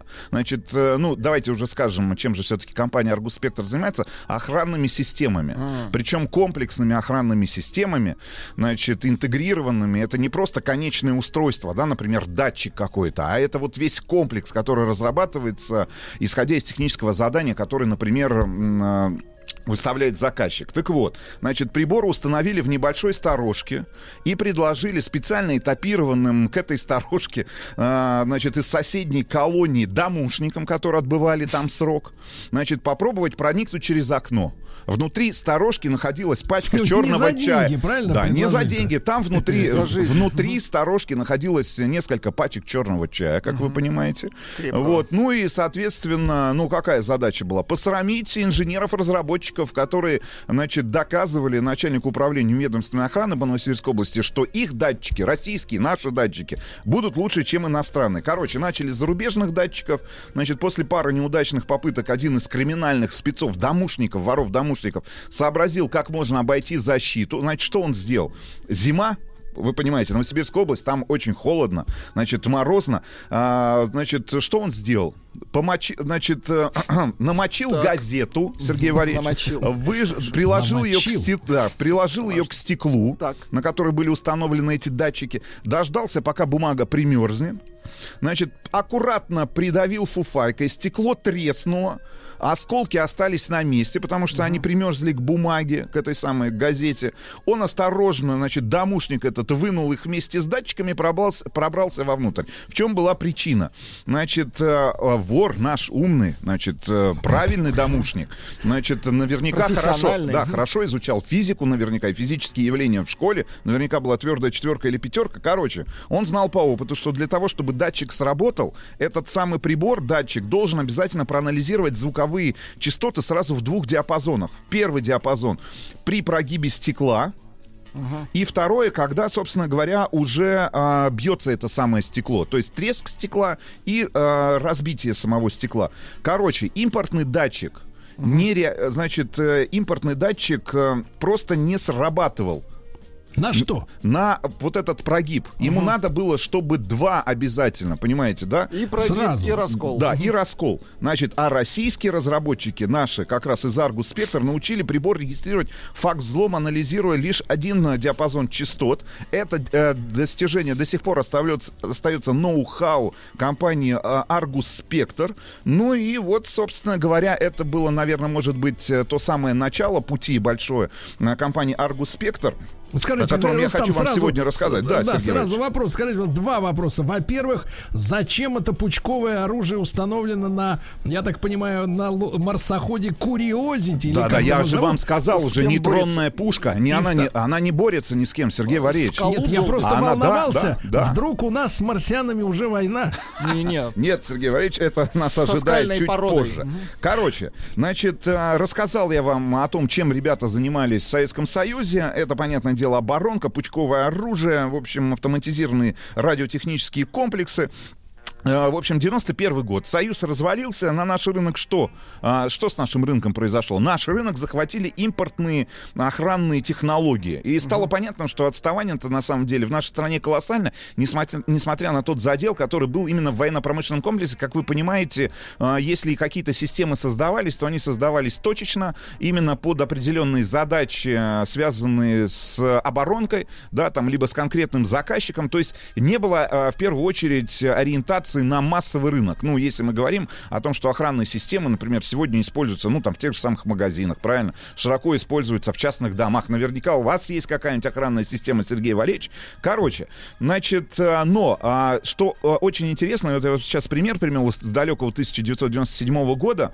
А, В принципе, российские власти тогда озадачились этой проблематикой. Надо отдать должное как раз, наверное, тем людям, которые занимались вневедомственной охраной внутри Министерства Министерства внутренних дел, которые четко понимали, что необходимо не только создавать конечный продукт, ну вот эти датчики всевозможные, да, а реально создавать, э, во-первых, целый комплекс, заниматься не окром, как сегодня модно говорить, да, научно-исследовательскими работами, сери- налаживанием серийного производства здесь у нас в стране.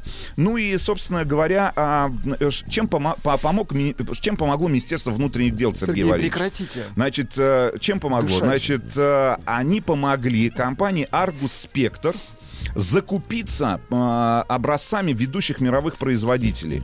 Значит, и э, что сделали ребята? Они поступили по-научному. Они разобрали до последней платы, наверняка посмотрели, как это все устроено. Значит, э, началось все с аренды небольшого бункера на одном из военных заводов, я так понимаю, в Санкт-Петербурге, потому что основное производство до сих пор находится в вашем родном городе, Сергей Валерьевич. Это очень хорошо. Это очень хорошо. Значит, но что очень интересно, вот как можно было а, начинать свое дело в далеком там 1993 году, когда компания появилась на свет? Знаете, под какой процент им один из банков, который нам хорошо с вами известен, выдал денежные средства? Как, как Я думаю, что под два. 2%. В 93 году, Сергей Иванович, 210. 210. 210. Да, в 200, 210 процентов это те кредитные, ну, это тот процент, под который ребята получили кредитные средства.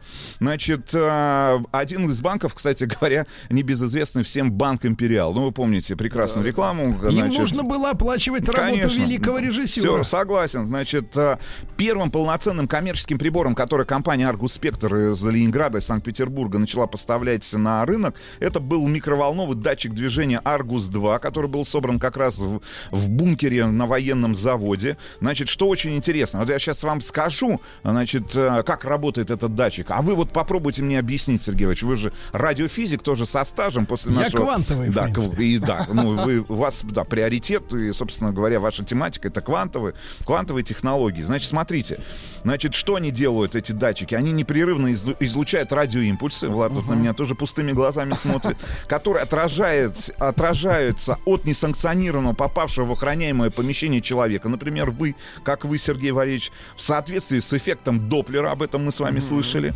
возвращаются со сдвигом частоты, и прибор сравнивает посланную и отраженную частоту, обнаруживает присутствие постороннего. Как вам, а, Сергей Валерьевич? Круто? Доплер? Короче, да, Доплер, Вы эффект отражаете Доплера. радиосигнал, очень Да, хорошо. да. Значит, э, следующим интересным прибором, а, который компания э, стала, э, стала поставлять на рынок, стал датчик разбития стекла Арфа.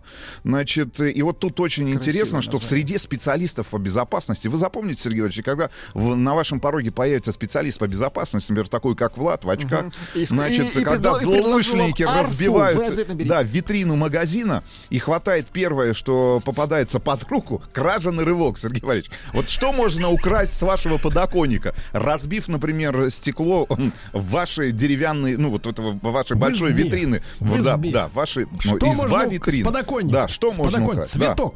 Цветок, Цветок. хорошо. Короче, для, именно для предотвращения подобного рода краж а, и для максимального раннего обнаружения человека, который только хочет, например, вот, да, разбить стекло и совершить эту кражу на рывок, а, значит, как раз и появились эти разбить, э, с датчики разбития стекла Арфа, но там была такая проблема. Значит, она причем была у всех, когда они только появились за границей, дурную славу себе снискали, потому что реагировали буквально на все звуки. Ну, то есть ты чихнул рядом с окном, значит, я не знаю, Сработало. зазвонил, зазвонил телефон. Короче, э, значит, э, в России все это еще и осложнялось, на самом деле, если говорить серьезно, изощренной изобретательностью преступников, вот, э, которые отличались от зарубежных коллег. И вот в это самое время у ребят, которые работали в Аргус Спектре, а, завязался спор с французскими коллегами. Послушайте, Сергей. Сергей, потише, Да, пожалуйста. значит, э, какой спор завязался? А, с, фраску- с французскими коллег- коллегами из Гренобля. Значит, один из русских инженеров, который работал в компании Argus Spectre, значит, э, сказал, что французскую систему защиты сможет выключить любой дурак. Почему?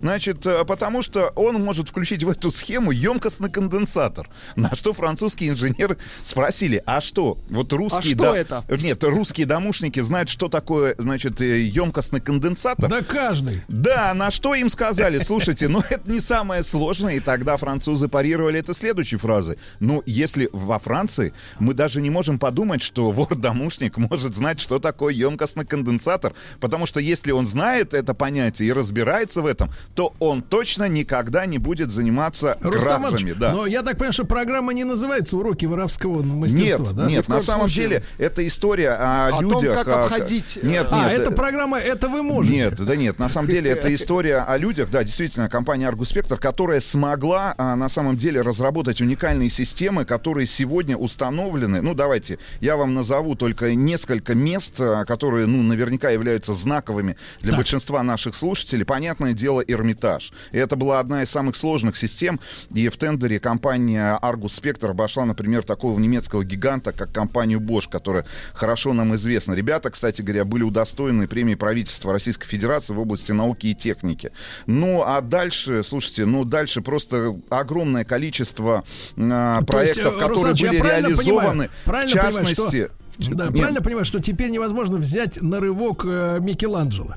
Невозможно. Значит, потому что сегодня, а, значит, охранные системы беспроводные, которыми занимается компания, охраняют замок, например, королевы Елизаветы в Шотландии, эсминцы военно-морского флота Великобритании, университеты такие известные, которые, а, ну, нам с тобой не удастся посетить никогда, это Оксфорд и Кембридж, и тысячи объектов по всему миру. Почему? Сейчас есть виртуальный тур. Да, а, значит, ну и самое главное, что а, в с- в 11 декабря 2019 года а, в финском городе был открыт, э, на территории Финляндии, был открыт, открыт завод по выпуску как раз беспроводных систем охранно-пожарной сигнализации, оповещения локализации от компании Argus Spectre.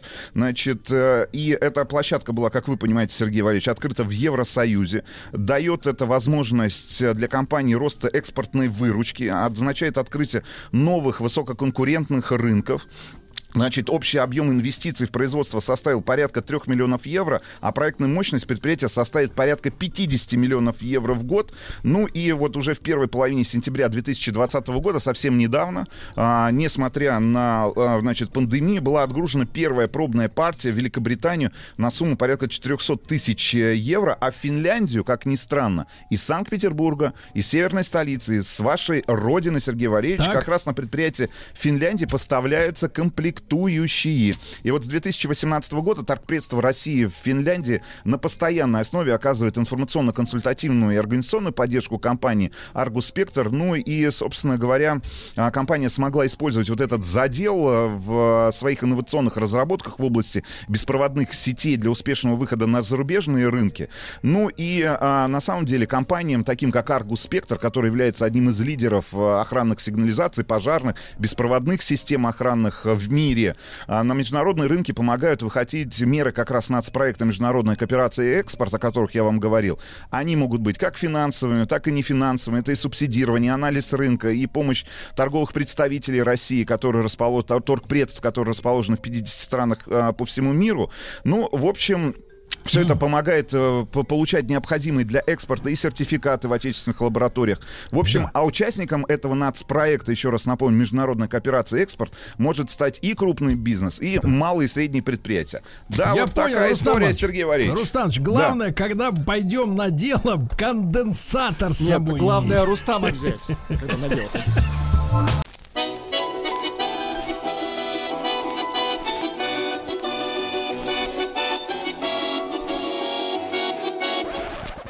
Конфетки-бараночки.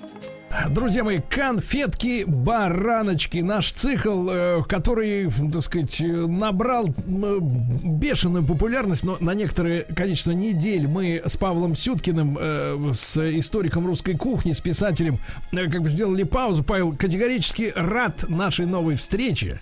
Да. Взаимно. Доброе утро, друзья. Да, да, да. Ну и сегодня, сегодня наш главный герой это фаршмак.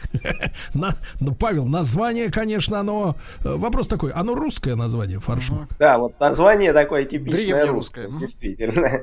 Э, Кстати, э, мне это всегда вся эта история напоминает анекдот про, ну, помните, маленькая девочка принесла из детского сада, что вот меня там Васька по попе э, настучал, да, что ты себе позволяешь? Ну, по-русски сказала, естественно, да, русским словом.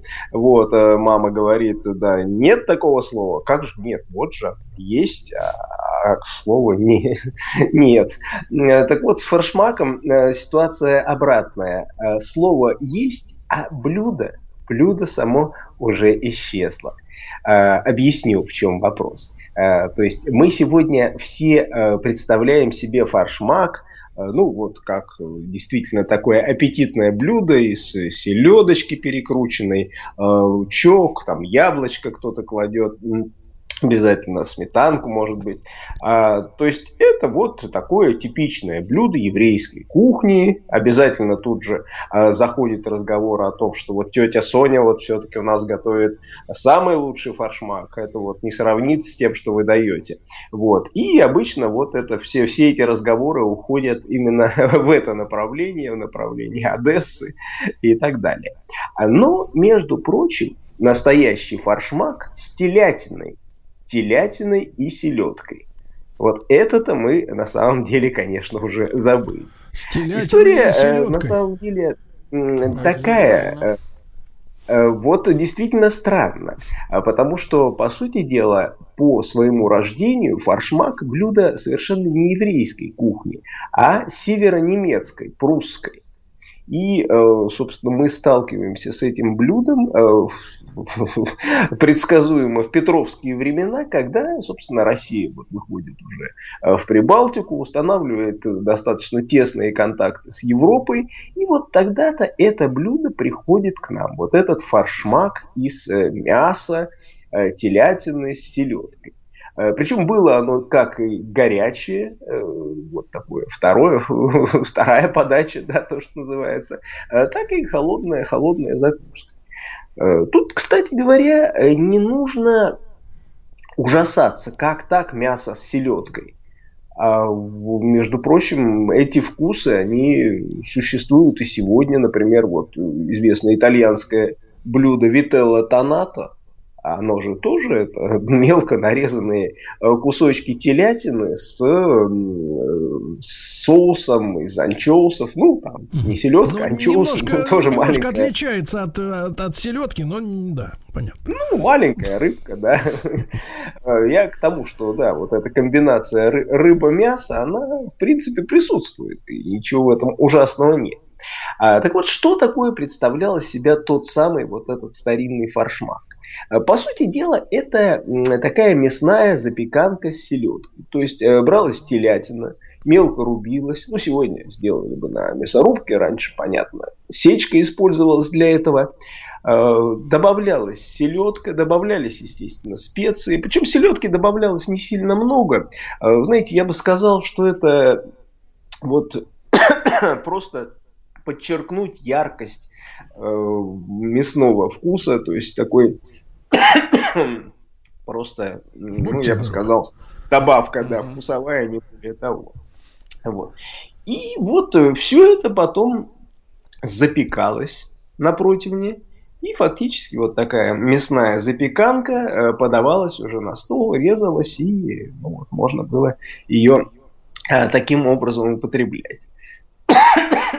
Собственно, у нас даже известная наша автор кулинар Екатерина Авдеева, это еще 1830-е годы, э, она как раз дает именно такой рецепт селедка с телятиной, он так и называется на нее.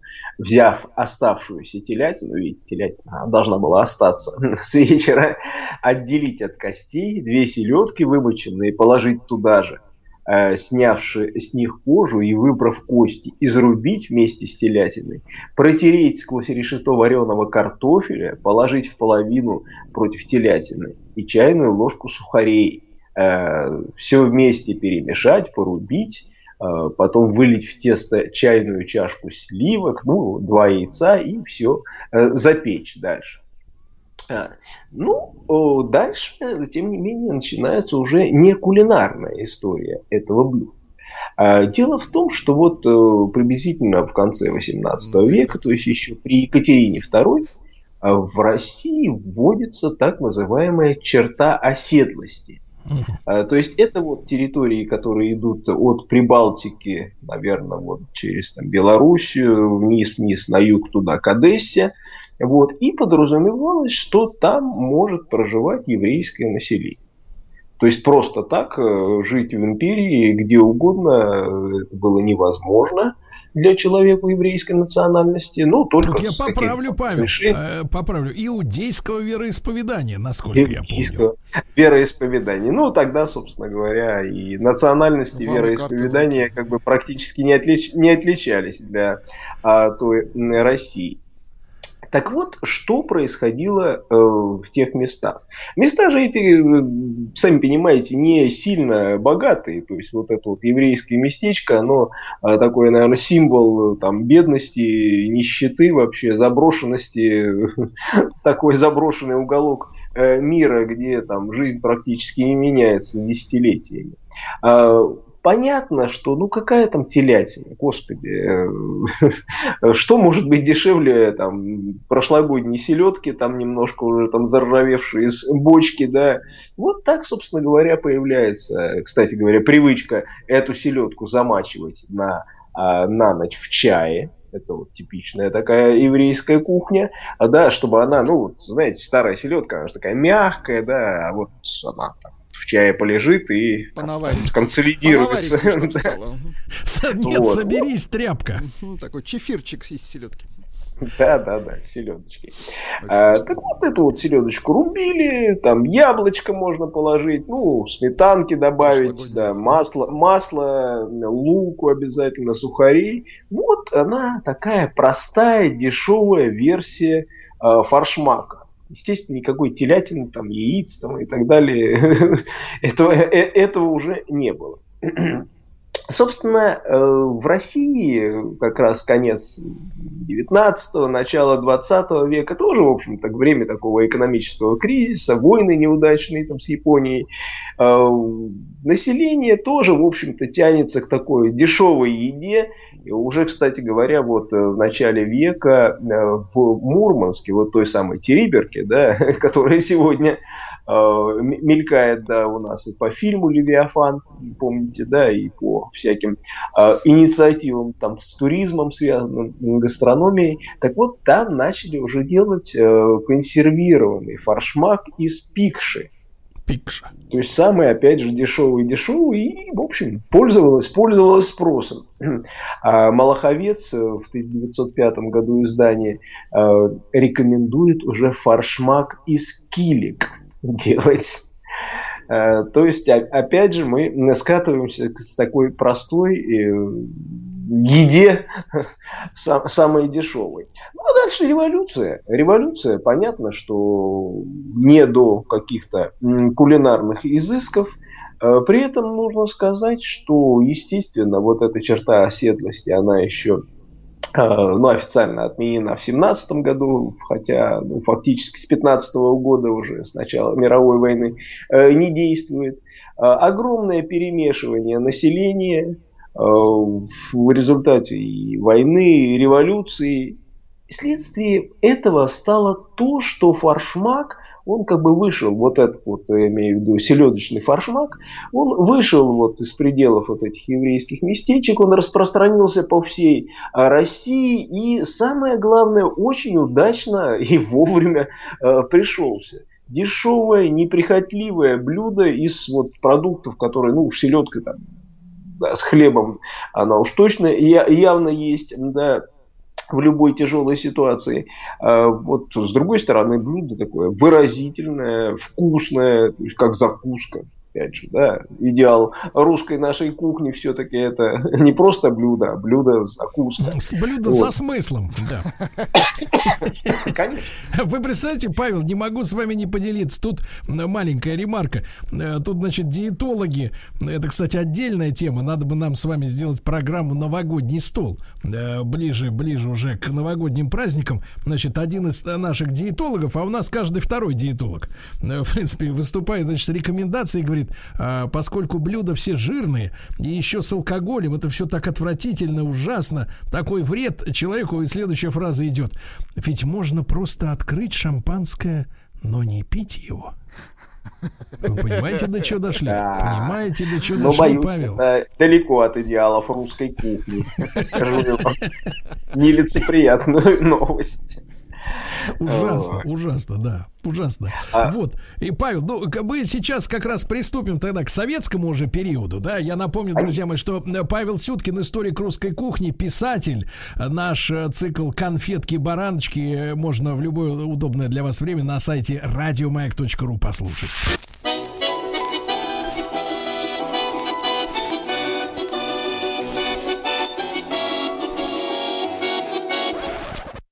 Конфетки-бараночки. Итак, сегодня э, главный герой э, выпуска «Конфетки-бараночки» — это фаршмак. Вот, и мы исследуем, что с ним происходило, с этим блюдом после революции уже. Павел, пожалуйста.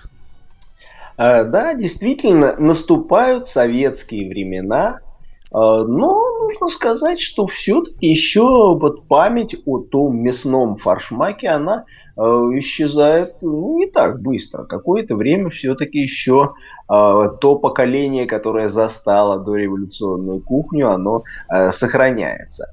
А, Даже вот если мы посмотрим рецепты, то вот э, в 1927 году а, вот одна из немногих вышедших тогда таких э, кулинарных книг э, Уваровой «Спутник домашней хозяйки», вот как раз там есть фаршмак из говядины еще. Мясо вареное, картофеля, селедки, сметана, луку. Вот все там взять, порубить, смешать, за- зажарить. Вот. И вот казалось бы, да, смешно, но а, даже вот всякие рекомендации по поводу нового советского быта не обходят стороной это блюдо. Вот в 1931 году издается сборник «За здоровый культурный быт». И там колхозникам а, на обед предлагается вот э, тушеное мясо с отварным картофелем, фаршмак и котлеты. Ну, не знаю, насколько колхозники следовали этим советам. Да, ну, э, фактически это одно из последних упоминаний мясного фаршмака в нашей такой истории. А, Потому что после этого лишь версия чисто селедочного этого блюда, она возобладала. И, собственно, она и вошла как раз в известнейшую книгу о вкусной и здоровой пище, э, первое издание, которое вышло в 1939 году еще. Там фаршмак уже селедочный, и практически он э, и продолжается, и продолжается э, до, до сего дня. Тут нужно сказать, что, конечно, во многом м, фаршмак э, вот, э, завоевал, да, эта версия фаршмака завоевала свое э, место в нашей советской кухне, в том числе и благодаря диетическому питанию. Ведь, давайте говорить честно, многие блюда еврейской кухни, они как раз такие вот диетические для там, людей, может быть, ослабленных, ну, знаменитый там бульон с пенициллином, да, мы же по- помним, да, Э, вот, просто куриный бульон, э, разнообразные там протертые котлетки, сладкая выпечка, все это, между прочим, основа советского лечебного питания. А его создатель, э, между прочим, профессор Мануил Исакович Певзнер, вот это как раз тот человек, который создал э, все э, вот эти диетические столы, первый, второй, третий, пятый, там, пятнадцатый, вот, которые, ну, сейчас, насколько я знаю, уже так в практике не применяются лечебные, вот, но вот десятилетия, да почти там век, да, э, были ну, основой диетического питания. Вот он как раз очень активно, в том числе и фаршмак, э, продвигал как вот такую часть э, э, кухни вот для людей ослабленных, которым, в общем, нужно усиленное и самое главное, э, ну такое облегченное все-таки питание. А, Павел, а в, в качестве, в качестве закуски именно? Э, ну нет, конечно, какая уж там закуска. Похлебкин не раз критиковал э, Певзнера за то, что он практически вот уничтожил русскую кухню, все там специи, яркие вкусы, все это заменив исключительно вот такими безвкусными, безвредными блюдами. Ну, у каждого была своя задача. Вот. Э, и, э, пожалуй, последняя яркая такая яркий эпизод э, с фаршмаком, который а, случился в нашей истории, это то, что связано с тем, что, ну, на самом деле не только русские, евреи, немцы спорят а, за его первородство, но и, например, финны тоже. И финский ну, национальный герой, не побоюсь этого слова, маршал Маннергейм, он, э, между прочим, был ярым поклонником мясного фаршмака. Собственно, он же ведь еще э, учился в России до революции. Он генерал-лейтенант, между прочим, кавалерии в русской армии до революции. Ну, да. В Польше долгое время пробовал. И вот, видимо, там-то и пристрастился к этому мясному э, фаршмаку. А, который, в общем, до конца жизни, наверное, вот э, любил и частенько посещал э, ресторан совой в э, Хельсинки, который до сих пор существует, и там своего рода вот этот культ фаршмака, маршальского фаршмака, он сохраняется практически до сих пор. А, а, Павел, вот, Павел, а насколько вот законно, как вы думаете, жарить селедку? Потому что у нас вот Владик есть еще мужчина прекрасный. Он э, в бытность своего своим э, студентом э, наблюдал в общежитии в Ленинграде вьетнамцев, да, которые, вьетнамцев, которые активно пытались сделать шпаршмак из одной селедки. Консервированную они варили, да. Вот это, конечно, из специфической такой. Ну, э, на самом деле, все-таки все-таки тут не идет жарение чистой селедки, а, потому что вот в тот рецепт, вот мы его делали на самом деле, этот рецепт, то есть и проворачивается мясо, немножечко селедки, и потом все это запекается, как, э, ну, как запеканка, да, в духовке, вот в такой емкости гастрономической, вот, всего 30 минут запекается, и дальше вот э, можно подавать даже и в маленьких... Павел, ну вот честно, честно скажите, ну вот вкусно, а? Вкусно, вкусно скажу. Неожиданно вкусно, то есть селедки, селедки, кстати говоря, не чувствуется, да. но она вот такой но катализатор. Она есть. Но она есть. И не чувств... Это очень хорошо, да. Павел Сюткин, историк русской кухни. Павел, будем ждать нашей новой встречи, ну и к Новому году что-нибудь такое предрождественское.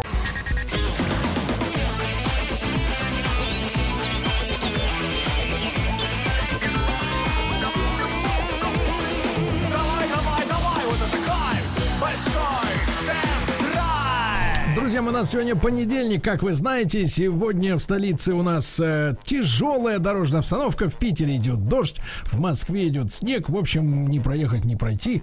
Тем не менее, у нас есть э, новости автомобильные. В начале этого часа, после половины, э, я думаю, что к нам Рустаман еще, еще раз присоединится, соблаговолит. В общем, было бы неплохо. Об автомобиле, конечно, было бы неплохо, но сейчас у нас главный, главный эксперт это Владик, да, человек без беспристрастный. Так вот, давайте начнем с главных новостей, которые у нас есть. Во-первых, в России изменили правила формирования аптечек в автомобиле. Дело в том, что в любой машине должна быть аптечка. Э, вот э, в, в свое время, наверное, это было, наверное, где-то летом, в аптечку внесли обязательно маску. Вы понимаете, ага. да? Маску. А теперь в э, новые перемены. Водители, во-первых, смогут сами укомплектовывать аптечку в соответствии с перечнем Минздрава. То есть раньше вы должны были ее купить, например, в аптеке или в магазине автозапчастей, а теперь, если у вас есть, например, э, какая-нибудь коробка или мешок, из-под или, обуви, да, или старая старая упаковка для аптечки из какого-нибудь дермантина, вот вы можете вытряхнуть оттуда все прошлое содержание и, соответственно, запихнуть то, что надо. Значит, с 1 января все это вводится, вы можете а, готовую аптечку не, по, не покупать, ну и, соответственно, в, в обязательный набор первой помощи включили, я еще раз обращаю ваше внимание, обязательный набор первой помощи, две медицинские маски. Это первую помощь. Потому что помощь человеку нельзя оказывать, сначала, если у да, вас надеть маску. Сначала надеть маску, а затем оказывать помощь. Это надо понимать, да? Дальше упаковку стерильных салфеток, пару медицинских перчаток, опять же, чтобы не лезть никуда своими пальцами. Вот, а обновление, обновленные требования предполагают отказ от бинтов малых размеров, можно сразу большим. Вот, стерильных бинтов не нужно и бактерицидных пластырей можно с собой не брать. М, Аптечки, произведенные ранее, могут использоваться в течение пяти лет. Вот. Ну а сейчас э, в составе автомобильной аптечки, которая была утверждена 11 лет назад, э, нужен обязательно в комплекте, чтобы был жгут. Понимаете? Вот. э, и перевязочный пакет, а также, внимание, устройство для искусственного дыхания. Устройство. Это, понимаешь ли, ну, сами понимаете, при наличии маски дыхание рот в рот отменяется. А Вот, э, за отсутствие аптечки штраф в размере 500 рублей. Вот так, да, вот так. Дальше, э, у корейских автопроизводителей Внутри Кореи настали тревожные времена. Э, Против Hyundai э, подали коллективный судебный иск покупатели электрического автомобиля Кона. Ну, это очень симпатичный автомобиль, который, к сожалению, не пришел на наш э, российский рынок. Такой симпатичный миниатюрный кроссовер. Миниатюрный, да, и вот его сделали электрических, и более 200 владельцев этого электрокара подали коллективный иск э, с жалобами на самовозгорание аккумуляторной батареи. Ужас какой. Дело в том, что батарея, она греется. Понимаешь, да? Вот, и ее надо как бы охлаждать. С другой стороны, она должна греться, чтобы не остывать.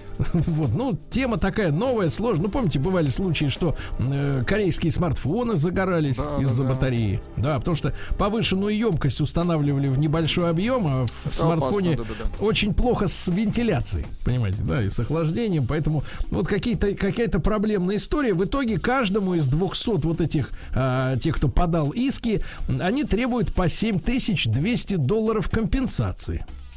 Вот, а в сумме-то получается история такая А в печальная. сумме не да. очень, да. Да, электрический э, F- F-150 от компании Ford оказался более востребованным, чем планировал сам Ford. Видите? Да, люди хотят покупать новую машину, а Volkswagen Group разрабатывает таинственный электрокар. Специалисты заметили, что фольксвагеновцы тестируют машину э, под кодовым названием Landjet. То есть земельный самолет. Ну, если переводить. Э, Понятное дело, что в концерн Volkswagen входит много разных брендов, в том числе Audi, Bentley и Porsche. И, видимо, вот для этих премиальных марок, начиная с Audi, э, как раз в концерне Volkswagen вот этот э, прототип разрабатывают. Это таинственный электрокар, причем с интересной такой компоновкой, что это будет некий лифтбэк э, и даже чуть ли не кроссовер семиместный. То есть, понимаете, то есть у Бентли появится что-то вроде эм, что-то вроде мультивена, что-то в этом роде, или у Porsche, микроавтобус Porsche, например. Почему нет? Э, Или Audi, тем более. Вот этот проект разрабатывается в Ганновере. Говорят, что где-то в районе 2024 года эта марка может появиться уже, вернее, эта модель может появиться в магазинах. В России стартовали продажи обновленного Infiniti QX80. Ну, вам, Владик, достаточно знать, что это самый большой Infiniti. Очень Или, хорошо. как говорят американцы, Infinity. Вот. Да. Но это огромная машина. Она теперь еще и стала с вариантами э, компоновки восьмиместной. То есть Да можно класс. восьмером да с ветерком, да. Ну, Да, добавился. за шашлындосом. Под Да, да снегом. еще за реальные деньги, да, да, да, да. А, 405-сильный мотор с крутящим моментом 560. Запомните эту цифру, она нам пригодится, потому что мы совсем скоро будем сравнивать вот этот гигантский э, кроссовер, ну, потому что это действительно скорее кроссовер, чем внедорожник, да. Это действительно очень большая, длинная машина. Вот у него крутящий момент у двигателя 560. Вот запомните эту цифру, мы сейчас к ней э, как раз вернемся после обсуждения другой очень важной истории. Э, не, никак не могут угомониться люди, которые вносят э, все новые и новые предложения по поводу ограничения э, предельной скорости. Э, на наших дорогах. Вы знаете, что не так давно министр внутренних дел Владимир Колокольцев категорически выступил против э, снижения нештрафуемого порога с 20 км в час до 10. Ну и только-только вроде как э, вот министр выступил с этим заявлением, но тут э, член комитета Госдумы по транспорту и строительству э, предложил, э, сказать, максимально снизить порог до 1 километра в час. Да это ж не заметишь, если- как превысишь, да. То есть, если вы, соответственно, едете, а знак показывает, ну, например, 50, то если вы едете 51 Всё. или 52, все, уже штраф. Ну, по большому счету, речь идет о двух разных стратегиях. А, В европейских странах во многих знак обозначает строгий предел, то есть м, выше обозначенного ездить действительно нельзя, да. В некоторых странах, включая Россию, есть так называемый бесплатный, так сказать, э, бесплатное превышение, да. Где-то 10, вот у нас 20 километров в час. Ну, по большому счету, по большому счету, это такой спор э, гипотетический, теоретический, но вот в итоге еще одно предложение, да. Так вот, смотрите, что у нас еще есть интересного. А, ГИБДД э, выдадут э, устройство для мгновенного выявления не только алкоголиков, Так. но и наркоманов и тех, кто употребил психотропные препараты. Круто. Да, ведь до этого, собственно говоря, у, на вооружении у госавтоинспекции Был только запах, обоняние, да? А ну да, вдохни. но запах он обычно не подводил. Да-да-да. А Вот как выявить более изощренное, так сказать, опьянение, это было большим вопросом. А Новое средство индикации отличается, товарищи, от традиционных алкотестеров. Оно способно выявить э, не только употреблял ли ал- а, автомобилист спиртное, наркотики а, и даже психотропные препараты перед тем, как сесть за руль. Причем э, часть таких устройств, а, то есть в одном корпусе будет несколько анализаторов, вы понимаете, да? Так вот, часть устройства определяет наличие запрещенных веществ в выдыхаемом воздухе. Как и сейчас. А некоторые э, из анализаторов работают по слюне. То есть не удивляйтесь, слюна. если вас попросят А ну-ка, поплевать. плюнь сюда. А ну-ка, плюй лучше. Да я не посмею, нет, плюй. Так вот, э, два средства индикации, которые позволяют по слюне находить наркотическое вещество, уже представлены. Одно из них определяет наличие наркотиков за 15 секунд. Вот, за Быстро, 15 быстро, секунд. М, э, Вот, э, прохождение экспресс-теста не будет обязательным, правда, это ранее сообщалось, и водители смогут отказаться от него без последствий. Вот, но, тем не менее, ориентироваться на несколько признаков возможного опьянения приходится. Запах изо рта, неустойчивость позы. Неустойчивость Мягкость походки. Нет, мы имеем в виду не скольжение по ледяной поверхности. Мы имеем в виду, когда, когда человека поставили, а он хочет принять А он- другое А он положение. как бы сполз, понимаешь? Вот, нарушение речи, да, или поведение, которое не соответствует обстановке. Ну, то есть, например, перед тобой офицер, а ты, извините, как будто с близкими. Да, да? или пританцовывает человек. Ну и, соответственно, да, вот, но пока что вот этот наркотестер, скажем так, да, он пока что не обязывает вас проходить. Да.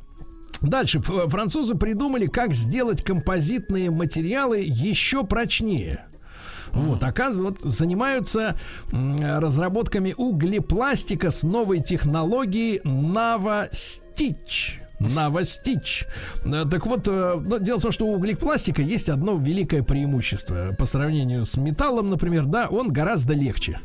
То есть автомобиль, который сделан из углепластика, такие работы уже ведутся много лет, но он действительно легче, поэтому мотору, соответственно, требуется меньше мощности, чтобы его э, разогнать, да. Так вот, у композитов из углеродного волокна прочность на сдвиг Сдвиг это когда бьешь в правый задний угол, а сдвигается левый передний.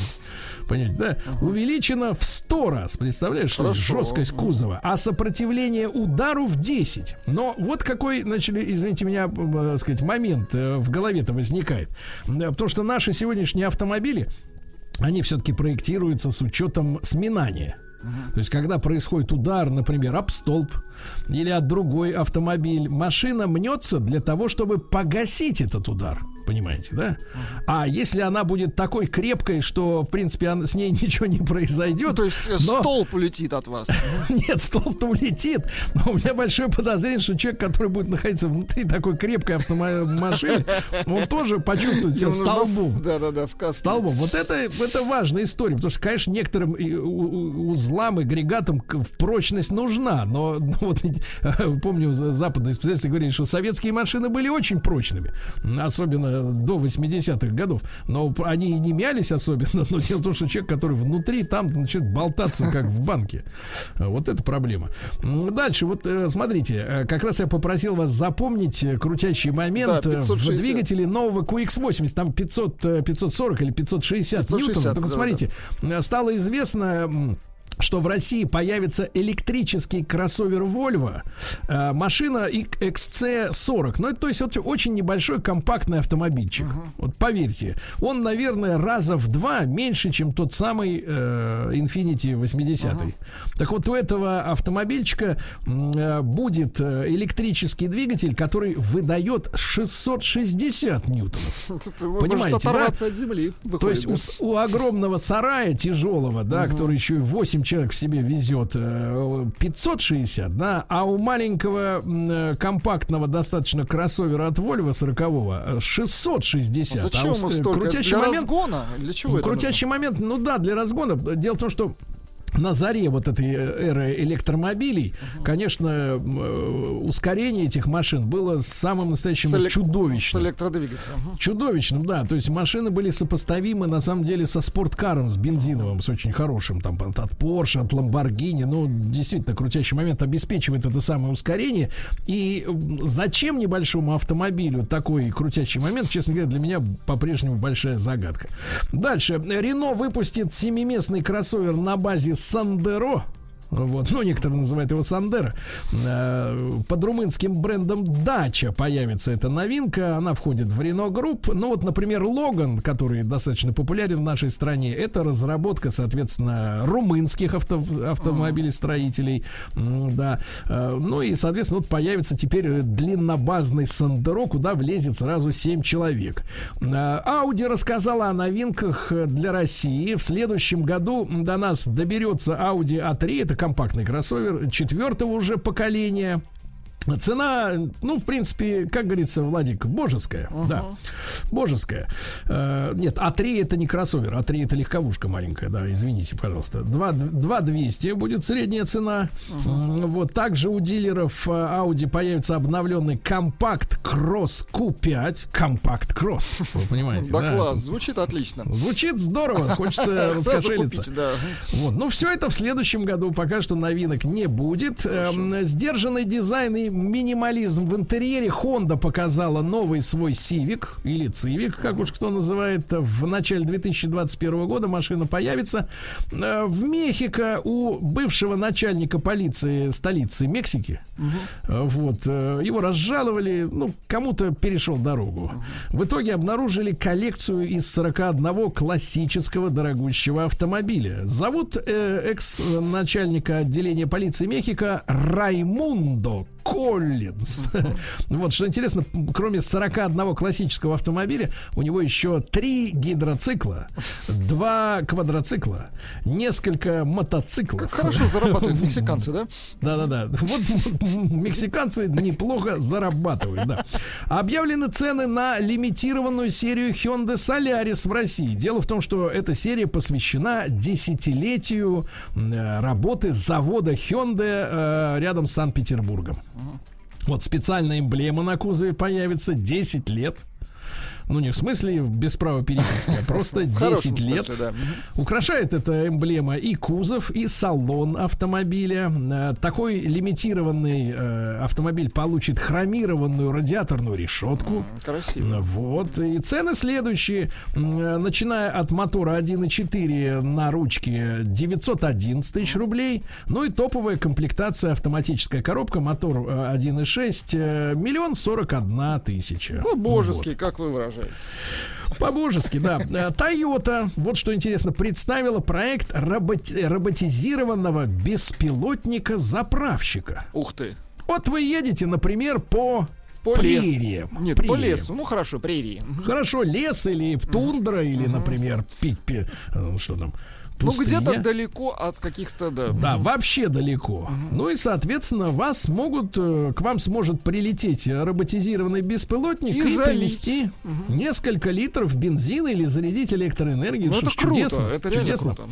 Вот Volkswagen хочет заменить э, свой семиместный Тигуан. Э, Ну, на нашем рынке этой машины нет. Э, Как вариант, это у нас э, Шкода Кадьяк. Да, это на той же самой платформе построен, что семиместный Тигуан. Ну, короче говоря, будет теперь кроссовер Тайрон. Так он будет называться, но не знаю, доедет ли он до России, неизвестно. В России стартовали продажи новой специальной версии Toyota Land Cruiser Prado. Э, От, давайте так, от, ну, чтобы спокойнее Ну, дышалось, давайте, давайте. от, э, 4 миллионов 700 тысяч Ну, рублей. ну, это От. правда, ну, товарищ. Ну, это Прада, это, надо. Да. Внешняя Toyota Land Cruiser Prado Black Onyx. Опа, так. Черный Оникс. Вот, отличается дополнительными накладками в нижней части переднего и заднего бамперов, а также дополнительными шильдиками, на которых самым непонятливым будет написано Black Onyx. Да-да, на стойках внедорожника спецверсия доступна и с пятиместным, и семиместным салонах. 9-дюймовая мультимедийная система, музыка JBL, Да которая, я класс. так понимаю, эта марка уже давно принадлежит Харман Кардену. Ну, Вот э, 14 динамиков, 14 и люк с электроприводом, друзья мои. И вся эта благодать всего лишь 4 700. Да, практически бесплатно. За такой Это кайф. от 4700. А если постараться, то можно, в принципе, и до 6, еще наверное, чуть-чуть, дочикать, да. Ну Вот. Ну, такие, такие у нас э, новости. Еще раз напомню, главная новость. Со следующего года можно будет самому докладывать э, в аптечку безопасности в автомобиль э, бинты, жгуты, правильно? Вот. Не Шприцы- обязательно А, нет, будет... это не то. Нет, это не то.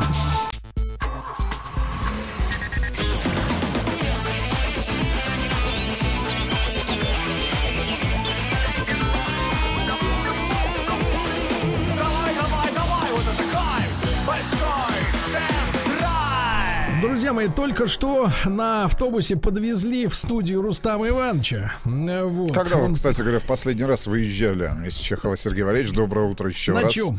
Доброе утро, Влад. Доброе утро, уважаемые радиослушатели. На ногах. Когда последний раз На автомобиле. ногами? На автомобиле. На автомобиль на выходных выезжал. Так, ну и как вам на московских дорогах? Как вам? А, ну, в принципе, просторнее стало. Просторнее. Стало Ну, лучше, сегодня, да. сегодня в Москве снег. Да. К большому сожалению, вы сами знаете, как авто, автолюбители, автовладельцы реагируют на погодные явления, характерные для осенне-зимнего периода. Они в любом, начинают в любом, беречь да, автомобиль. Да, да. И очень медленно, к большому сожалению, передвигаться по дорогам общего пользования. Ну что, Lexus ES. Да. Lexus ES. Ну, давайте я, я буквально, потому что вы-то в любом случае будете тем человеком, э, которому гораздо больше э, есть что сказать по э, этому автомобилю, потому что, ну, большую часть времени за рулем этого прекрасного премиального седана провели вы. Я могу сказать следующее.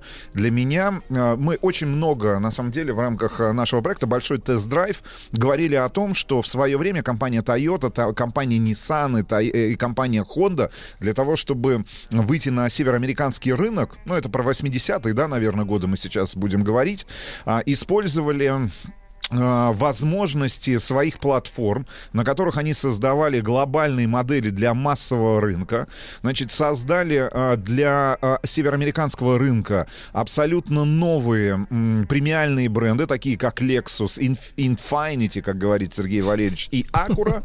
Значит, именно с этими, с этими брендами премиальными они вышли на рынок Соединенных Штатов Америки, который, ну, до сих пор является крупнейшим автомобильным рынком в мире наряду с э, рынком Китайской Народной Республики. Э, Иваныч, Так вы должны вот что но сказать. Они Вы вышли, погодите. ну, они вышли с чем? Они вышли, э, давайте так, с теми моделями, которые были адаптированы. Ну, то есть, если мы говорим про премиальные все-таки, да, про люксовые автомобили, там Lexus, Infinity и Acura, то есть это те автомобили, которые продавались на европейском рынке, на рынке э, там той же самой Японии, но были немножко доработаны, значит, под нужды и под потребности э, потребителя в Северной Америке. И вот всегда, к большому сожалению, мне кажется, и вот в данном конкретном случае, это, наверное, первый автомобиль, который, ну вот на моей памяти, разрушает эту связку, что Lexus ES это всего лишь э, Camry на максималках. Ребят, это абсолютно другой автомобиль.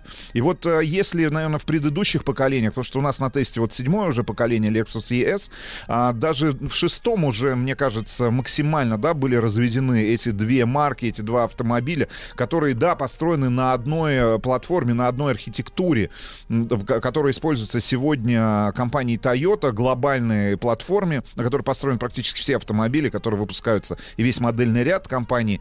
Значит, но там в пятом, в четвертом поколении, мне кажется, очень рядом были эти автомобили. Ну вот с точки зрения и визу, и, и эстетики визуальной, и с точки зрения начинки. Да, автомобили были немного по-другому настроены, но вот это ощущение того, что м- тебя немного, я бы так сказал, обманывают э, с точки зрения просто, ну, просто рынка. Нет, просто не рын- тебя обманывают, а у того, у кого, у кого есть эти деньги. Да, у кого есть эти деньги. Но вот э, что, чудо произошло на самом деле вот с седьмым поколением ЕС. И я могу сказать, что это два абсолютно разных автомобиля. Это два противоположных полюса.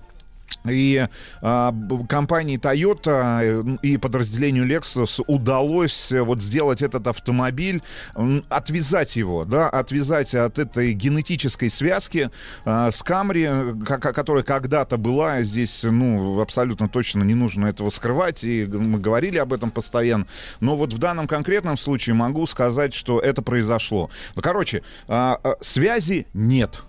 Связь только одна в рамках э, глобальной корпорации Toyota. Да, ну вы должны объяснить, Руслан, что, что я пытался вторгнуться в Да, вашу извините, пожалуйста. блестящую комплиментарную речь. Э, Значит, э, я, я пытался сказать, что просто для выхода на американский рынок у японских корпораций была проблема. Они еще там 60-х годов считались синонимом того, что, наверное, там в 90-е, в 2000-е считалось в России Да, китайское. made Да? in China, made in Japan, да? Это да. у них было равенство, да, поэтому и родились эти премиальные бренды, чтобы для нового поколения потребителей, богатых потребителей, да, а, ну вот от этого бэкграунда исторического как-то от- отделиться, отколоться. Ну, да. вы посмотрите, ровно тем, же сам, э, ровно тем же самым путем, ровно той же самой дорогой идут сегодня и корейские автопроизводители. Да, да. Вот. И, конечно, вот именно седьмому поколению Lexus э, ES или ES, э, к сожалению, русское ухо к, к английским буквам глухо. Вот, потому что есть машина еще IS, которая пишется, если читать по-немецки, ES. Ну, в общем, запутаться можно очень просто, она маленькая, как трешка BMW. А это у нас действительно п- в категории Camry, в категории E-класс, да, машина выступает. И, конечно, именно седьмому поколению было особенно сложно, потому что по какой-то причине, э, я не понимаю этого, э, что, ну, внутреннюю кухню не знаю, именно вот, э, как бы сказать, база, да, то есть донор э, кузова, именно сама э, Camry в новом поколении стала, наконец, красавчиком. Согласитесь, да, то есть достаточно долгое время разница между Lexus и Camry э, держалась на том, что Camry, как мне кажется, особенно для там европейского, российского рынка, она целенаправленно делалась, делалась хуже. бо- более страшной, более утилитарной, да, э, то есть были использованы ну, одни из самых проигрышных, наверное, вариантов, что касается оптики.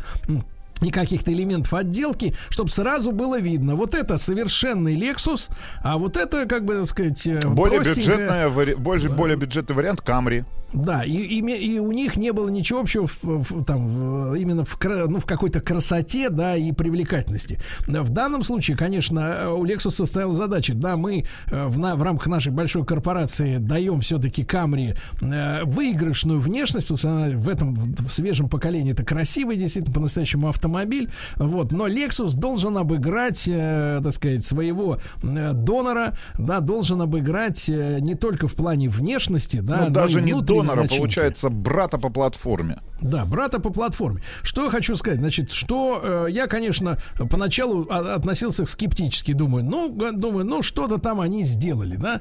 Э, первое впечатление, вот когда сел за руль этого автомобиля, а, у нас машина есть 350 на тесте. Ну, с топовым которого- движком, да, V6, топовый. Топовый движок, да. И вы знаете, первое, что, на что обратил внимание, что машина очень близко, вот первый день буквально за рулем показал, что машина очень близко подошла, э, я так понимаю, что и стреляет вот именно в направлении конкуренции с Мерседесом. То есть, если раньше японцы стояли особняком, как бы от европейских производителей, то здесь э, ну, вот э, на самом деле очень тяжелый, да, тяжелый получился э, в упра- вот именно в ощущениях автомобиль массивный, налитой, как это любят делать немцы, и с шикарной шумоизоляцией и с потрясающим по динамике мотором, э, и, кстати говоря, достаточно скромным расходом, потому что вот этот э, мотор 350, да, который стоит в Лексусе, он ест, ну, порядка 9, там, 9,5 литров, э, так сказать, в режиме достаточно динамичном. И вот общее ощущение, что это не только, э, знаете, и далеко не столько действительно богатая там кожаное, да, оснащение салона, когда все дорого именно в плане отделочных материалов и премиальная а, морда, да, с фирменными вот этими песочными часами, да, от, от Lexus, которая, кстати говоря, должен отдельно сказать, ну, крайне авторитетно смотрится в зеркалах заднего вида. Потому что у нас, э, в принципе, всегда был э, таким образцом. Я не имею в виду психологическое давление, я имею в виду, когда машина пристраивается за каким-то техоходом, выбившимся в левый ряд, да, и, соответственно, не дает проехать. Вот э, раньше э, и, таким однозначным э, героем э, крайней левой полосы был BMW с фирменными фа- фарами, да, передними, но с которой с- вряд ли с чем можно спутать. Но э, что касается Lexus, то действительно он тоже благодаря и своей оптике, и вот этому узнаваемому песочному э, фальш-радиаторной этой решетке, да, э, решает эту проблему на удивление. На удивление, действительно, он выглядит... э, у меня такое ощущение, что вот специально эту, эту морду разрабатывали, да, от- основываясь на том, как она будет выглядеть в зеркале заднего вида, чтобы создавать авторитетность. Ну, очень сложно, на самом деле, ведь дизайнерам создать абсолютно оригинальный вид в зеркале заднего вида, если мы говорим сейчас о морде, да, о дизайне экстерьера, у Lexus это получилось. И в данном конкретном случае, если говорить про седьмое поколение э, и про модель и ES, и S, которая на нашем сегодняшнем тесте, я могу сказать, что это такой классический антинемец. Антинемец, если мы говорим про очень жесткую конкуренцию в этом классе, она такая же жесткая, как и в классе э, там этих, э, господи, кроссоверов, да, среднеразмерных.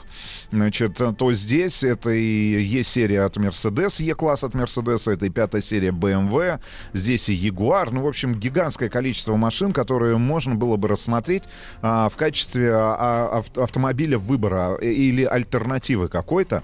Вот, поэтому э, японцам-то было очень, на самом деле, тяжело разработать уникальный с точки зрения, в первую очередь, дизайна автомобиль, да, и все-таки разорвать эту пуповину, которая а, постоянно связывала там Camry и ES, и делала не столь очевидным выбор, да, Хотя вот там в городах нашей страны, в э, которых нам удалось побывать, очень часто можно встретить ЕС в качестве автомобиля, а, который в бизнесе работает в такси, например, да, то есть там не Toyota Ну, Camry. прошлых поколений. Да, прошлых поколений, но вот предыдущее, там, шестое поколение очень часто встречается.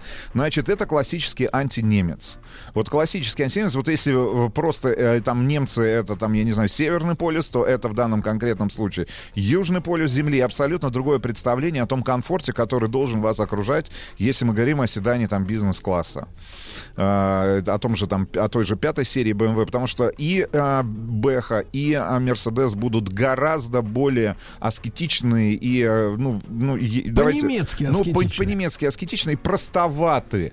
Простоваты. В этом, наверное, и кроется их подход, да, к тому, каким они видят бизнес-класс э, и, значит, э, и тот класс, в котором они производят свои автомобили. Но вот в данном конкретном случае, если сравнивать, это, конечно же, ну, другой уровень комфорта, и я бы не побоялся этого слова роскоши. Мы Да, сейчас... ты знаешь, а я скажу тебе, а что хочется человеку? А человеку-то хочется хорошей кожи.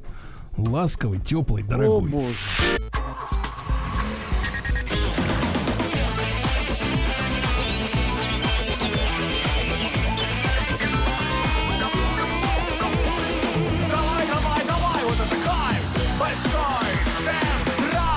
Ну что ж, друзья мои, э, действительно, э, сегодня у нас на тесте Lexus ES350. Буду говорить по-русски, произносить это название. Да, да, и надо сказать, я согласен вот э, с формулировкой Рустама Ивановича антинемец, да, потому что действительно, ну, мы являемся поклонниками европейского автопрома, да, это своя школа давняя и по настройкам, и по всему остальному, но действительно, наверное, в Lexus лучше понимают запросы людей, которые не сконцентрированы на, э, скажем так, исключительно на э, каких-то гоночных характеристиках, да, автомобиля. Но, но самое интересное, но самое интересное, э, ведь надо все-таки вспомнить о том, что сама марка в первую очередь ориентирована на североамериканский рынок.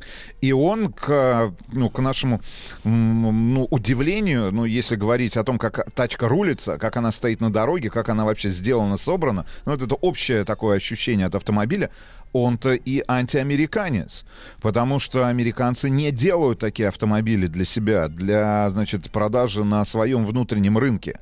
То есть, если взять там какой-нибудь Lexus, ну, не знаю, там, середины 2000-х годов, то да, можно было бы сказать и ту же самую Toyota, да, что эта тачка сделана конкретно под североамериканский рынок, под э, потребности североамериканского под потребителя. Хитрые запросы. Да, да. Здесь конкретно, мы почему говорим антинемец? Да потому что это абсолютно другое представление представление об уровне комфорта, об, э, о том, как тачка должна управляться, значит, от, значит, и представление о том, как автомобиль должен стоять на дороге, да, просто другое представление. Оно вот просто, ну, это, это, это какая-то параллельная другая реальность, в которой находится компания Toyota со своим премиальным брендом Lexus.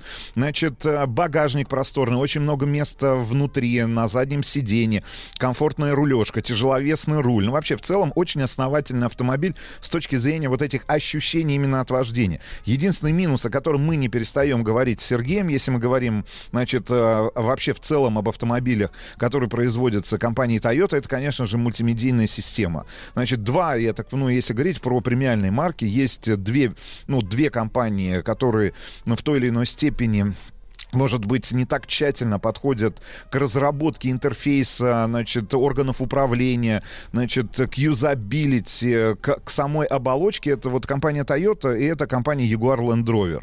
Значит, конкретно в этом поколении, в седьмом ES, ну, конечно же, разочаровала мультимедийная система. Я Но остался пон... этот виртуальный джойстик. Да, да, виртуальный джойстик, э, не а, тач-панель, хотя она гигантская, там 12 с лишним дюймов э, мультимедийной системы. В принципе, это понятная навигация навигация, но управля... имеется в виду внутри, с, само меню, да, а, условно говоря, логика выбора тех или иных функций и работы с меню. Но вот управление, я понимаю, что а, это нас отсылает в, какой-то, ну, в, каком, в, в той или иной мере к управлению, ну, к блоку управления в автомобилях Mercedes-Benz, где тоже есть, да, такая вот эта тач-панель. Но там эта тач-панель в последних Дублирует. поколениях дублируется именно самим, самой возможностью нажать на экран и выбрать тот или иной раздел меню на экране. Здесь этой возможности нет, и это, конечно, в некий квест превращается, а, в некое небольшое приключение, которое вполне возможно разнообразит э, ваше достаточно спокойное и, ну, я бы так сказал, умиротворенное, ну, умиротворенное нахождение за рулем автомобиля Lexus. Да. И вот. еще, ну, один, а еще один маленький момент, я все-таки обнаружил его, да, на что следует обратить именно производителям. Это, вот вы уже упоминали Jaguar Land Rover, да, интересно, что у ЕС э, я обнаружил, что достаточно быстро э, пачкаются внешние зеркала в непогоду, да, когда вот сильная вот эта слякоть, метель, грязь, дождь, то э, внешние зеркала достаточно сильно относительно других автомобилей пачкают, но при этом радует аэродинамика самого кузова, то есть стекла э, боковые водительские, да, они остаются чистыми, что у британских производителей, э, так сказать, совсем, к сожалению, вот вызывает вопрос, потому что там как раз прям задувает вот грязью именно и сами зеркала, эти зоны остекления, через которые ты в эти зеркала зеркала смотришь. Ну вот, здесь как бы вот пол беды, в принципе, мне кажется, что чуть-чуть доработать именно аэродинамику вот этих колпаков, которые на, внешне накрывают зеркала наружные, можно, и, в принципе, тогда будет ну, достигнуто и, и ждем, и ждем в любом случае обновления мультимедийной системы самой, да, вот э, самой операционки, ну, потому что это, по большому счету, э, сама, э, с, ну, давай так, сама оболочка, да, ее просто-напросто надо поменять, э, добавить... Да, но надо при этом сказать, при этом сказать, что оболочка не мешает на, наслаждаться премиальным звуком э, Марк Левинсон, да, который стоит в одном ряду с такими монстрами, как э, Харман Карден. Вот, и доставляет, конечно, удовольствие. Вот э, мы давно уже заметили этот бренд, которым оснащает свои автомобили. Именно Lexus, да, прекрасная история, прекрасная оптика в ночное время по полностью неосвещенной дороге, ледовские фары, да, которые замечательно справляются э, с, там, с бураном, с э, дождем, со всем остальным, да. И, конечно, самое главное, вот это ощущение, ты правильно сказал, действительно тяжеловесности, надежности, и вот нали, на- когда машина налита, да, вот именно и рулевое управление, когда она прекрасно, именно прекрасно стоит на дороге и на большой скорости, и причем мотор, да, который м, э, 3,5, да, 350, он не подзуживает тебя, не провоцирует, но своим вот этим прекрасным, кстати говоря, подзвучкой, да, которая сделана в салоне, именно в выхлопной системе, да, он тебя полностью, даже не в спорт режиме, даже в эконом режиме все равно позволяет тебе прибавить а, с какой угодно скорости и достаточно быстро вырваться вперед, обеспечивая тебе независимость на дороге, независимость именно от каких-то критических условий, в которых слабые моторы ну, могут сделать тебя заложником ситуации, а здесь ты остаешься, э, так сказать, лидером да, своих желаний, скажем так. Ну вот. Ну что, цена от 2,5 миллионов, э, там несколько версий же, да, у нас есть по моторам, это 200, ну, индекс 200, 250 и 350. В принципе, я вот прямо сейчас нахожусь на официальной странице Lexus. От 2 миллионов, э, там, 500 э, с небольшим тысяч, 585 тысяч рублей. Если Вот мы так. говорим о, Е- ну, о версии ES200, да, комплектация комфорт. Ну что, Вот а, такая до встречи, история. до встречи еще раз на этой неделе, да, Сергей Валерьевич? Надеюсь, вы, буду- вы будете рады услышать меня в вашей студии, в вашем Я этом могу вас заверить, что шоу. я буду в термобелье. Хорошо. Да, потому что, потому что все-таки холода, холода подступают. Как раз на этой неделе будем снимать э, э, 350 Lexus, чтобы все, о чем вам сегодня рассказали, показать уже в нашем проекте Большой тест-драйв. Ребят, всем хорошего дня, осторожно, гололед, снегопад, все дела, плюс-минус температура, одевайтесь теплее, до завтра. Еще больше подкастов на радиомаяк.ру.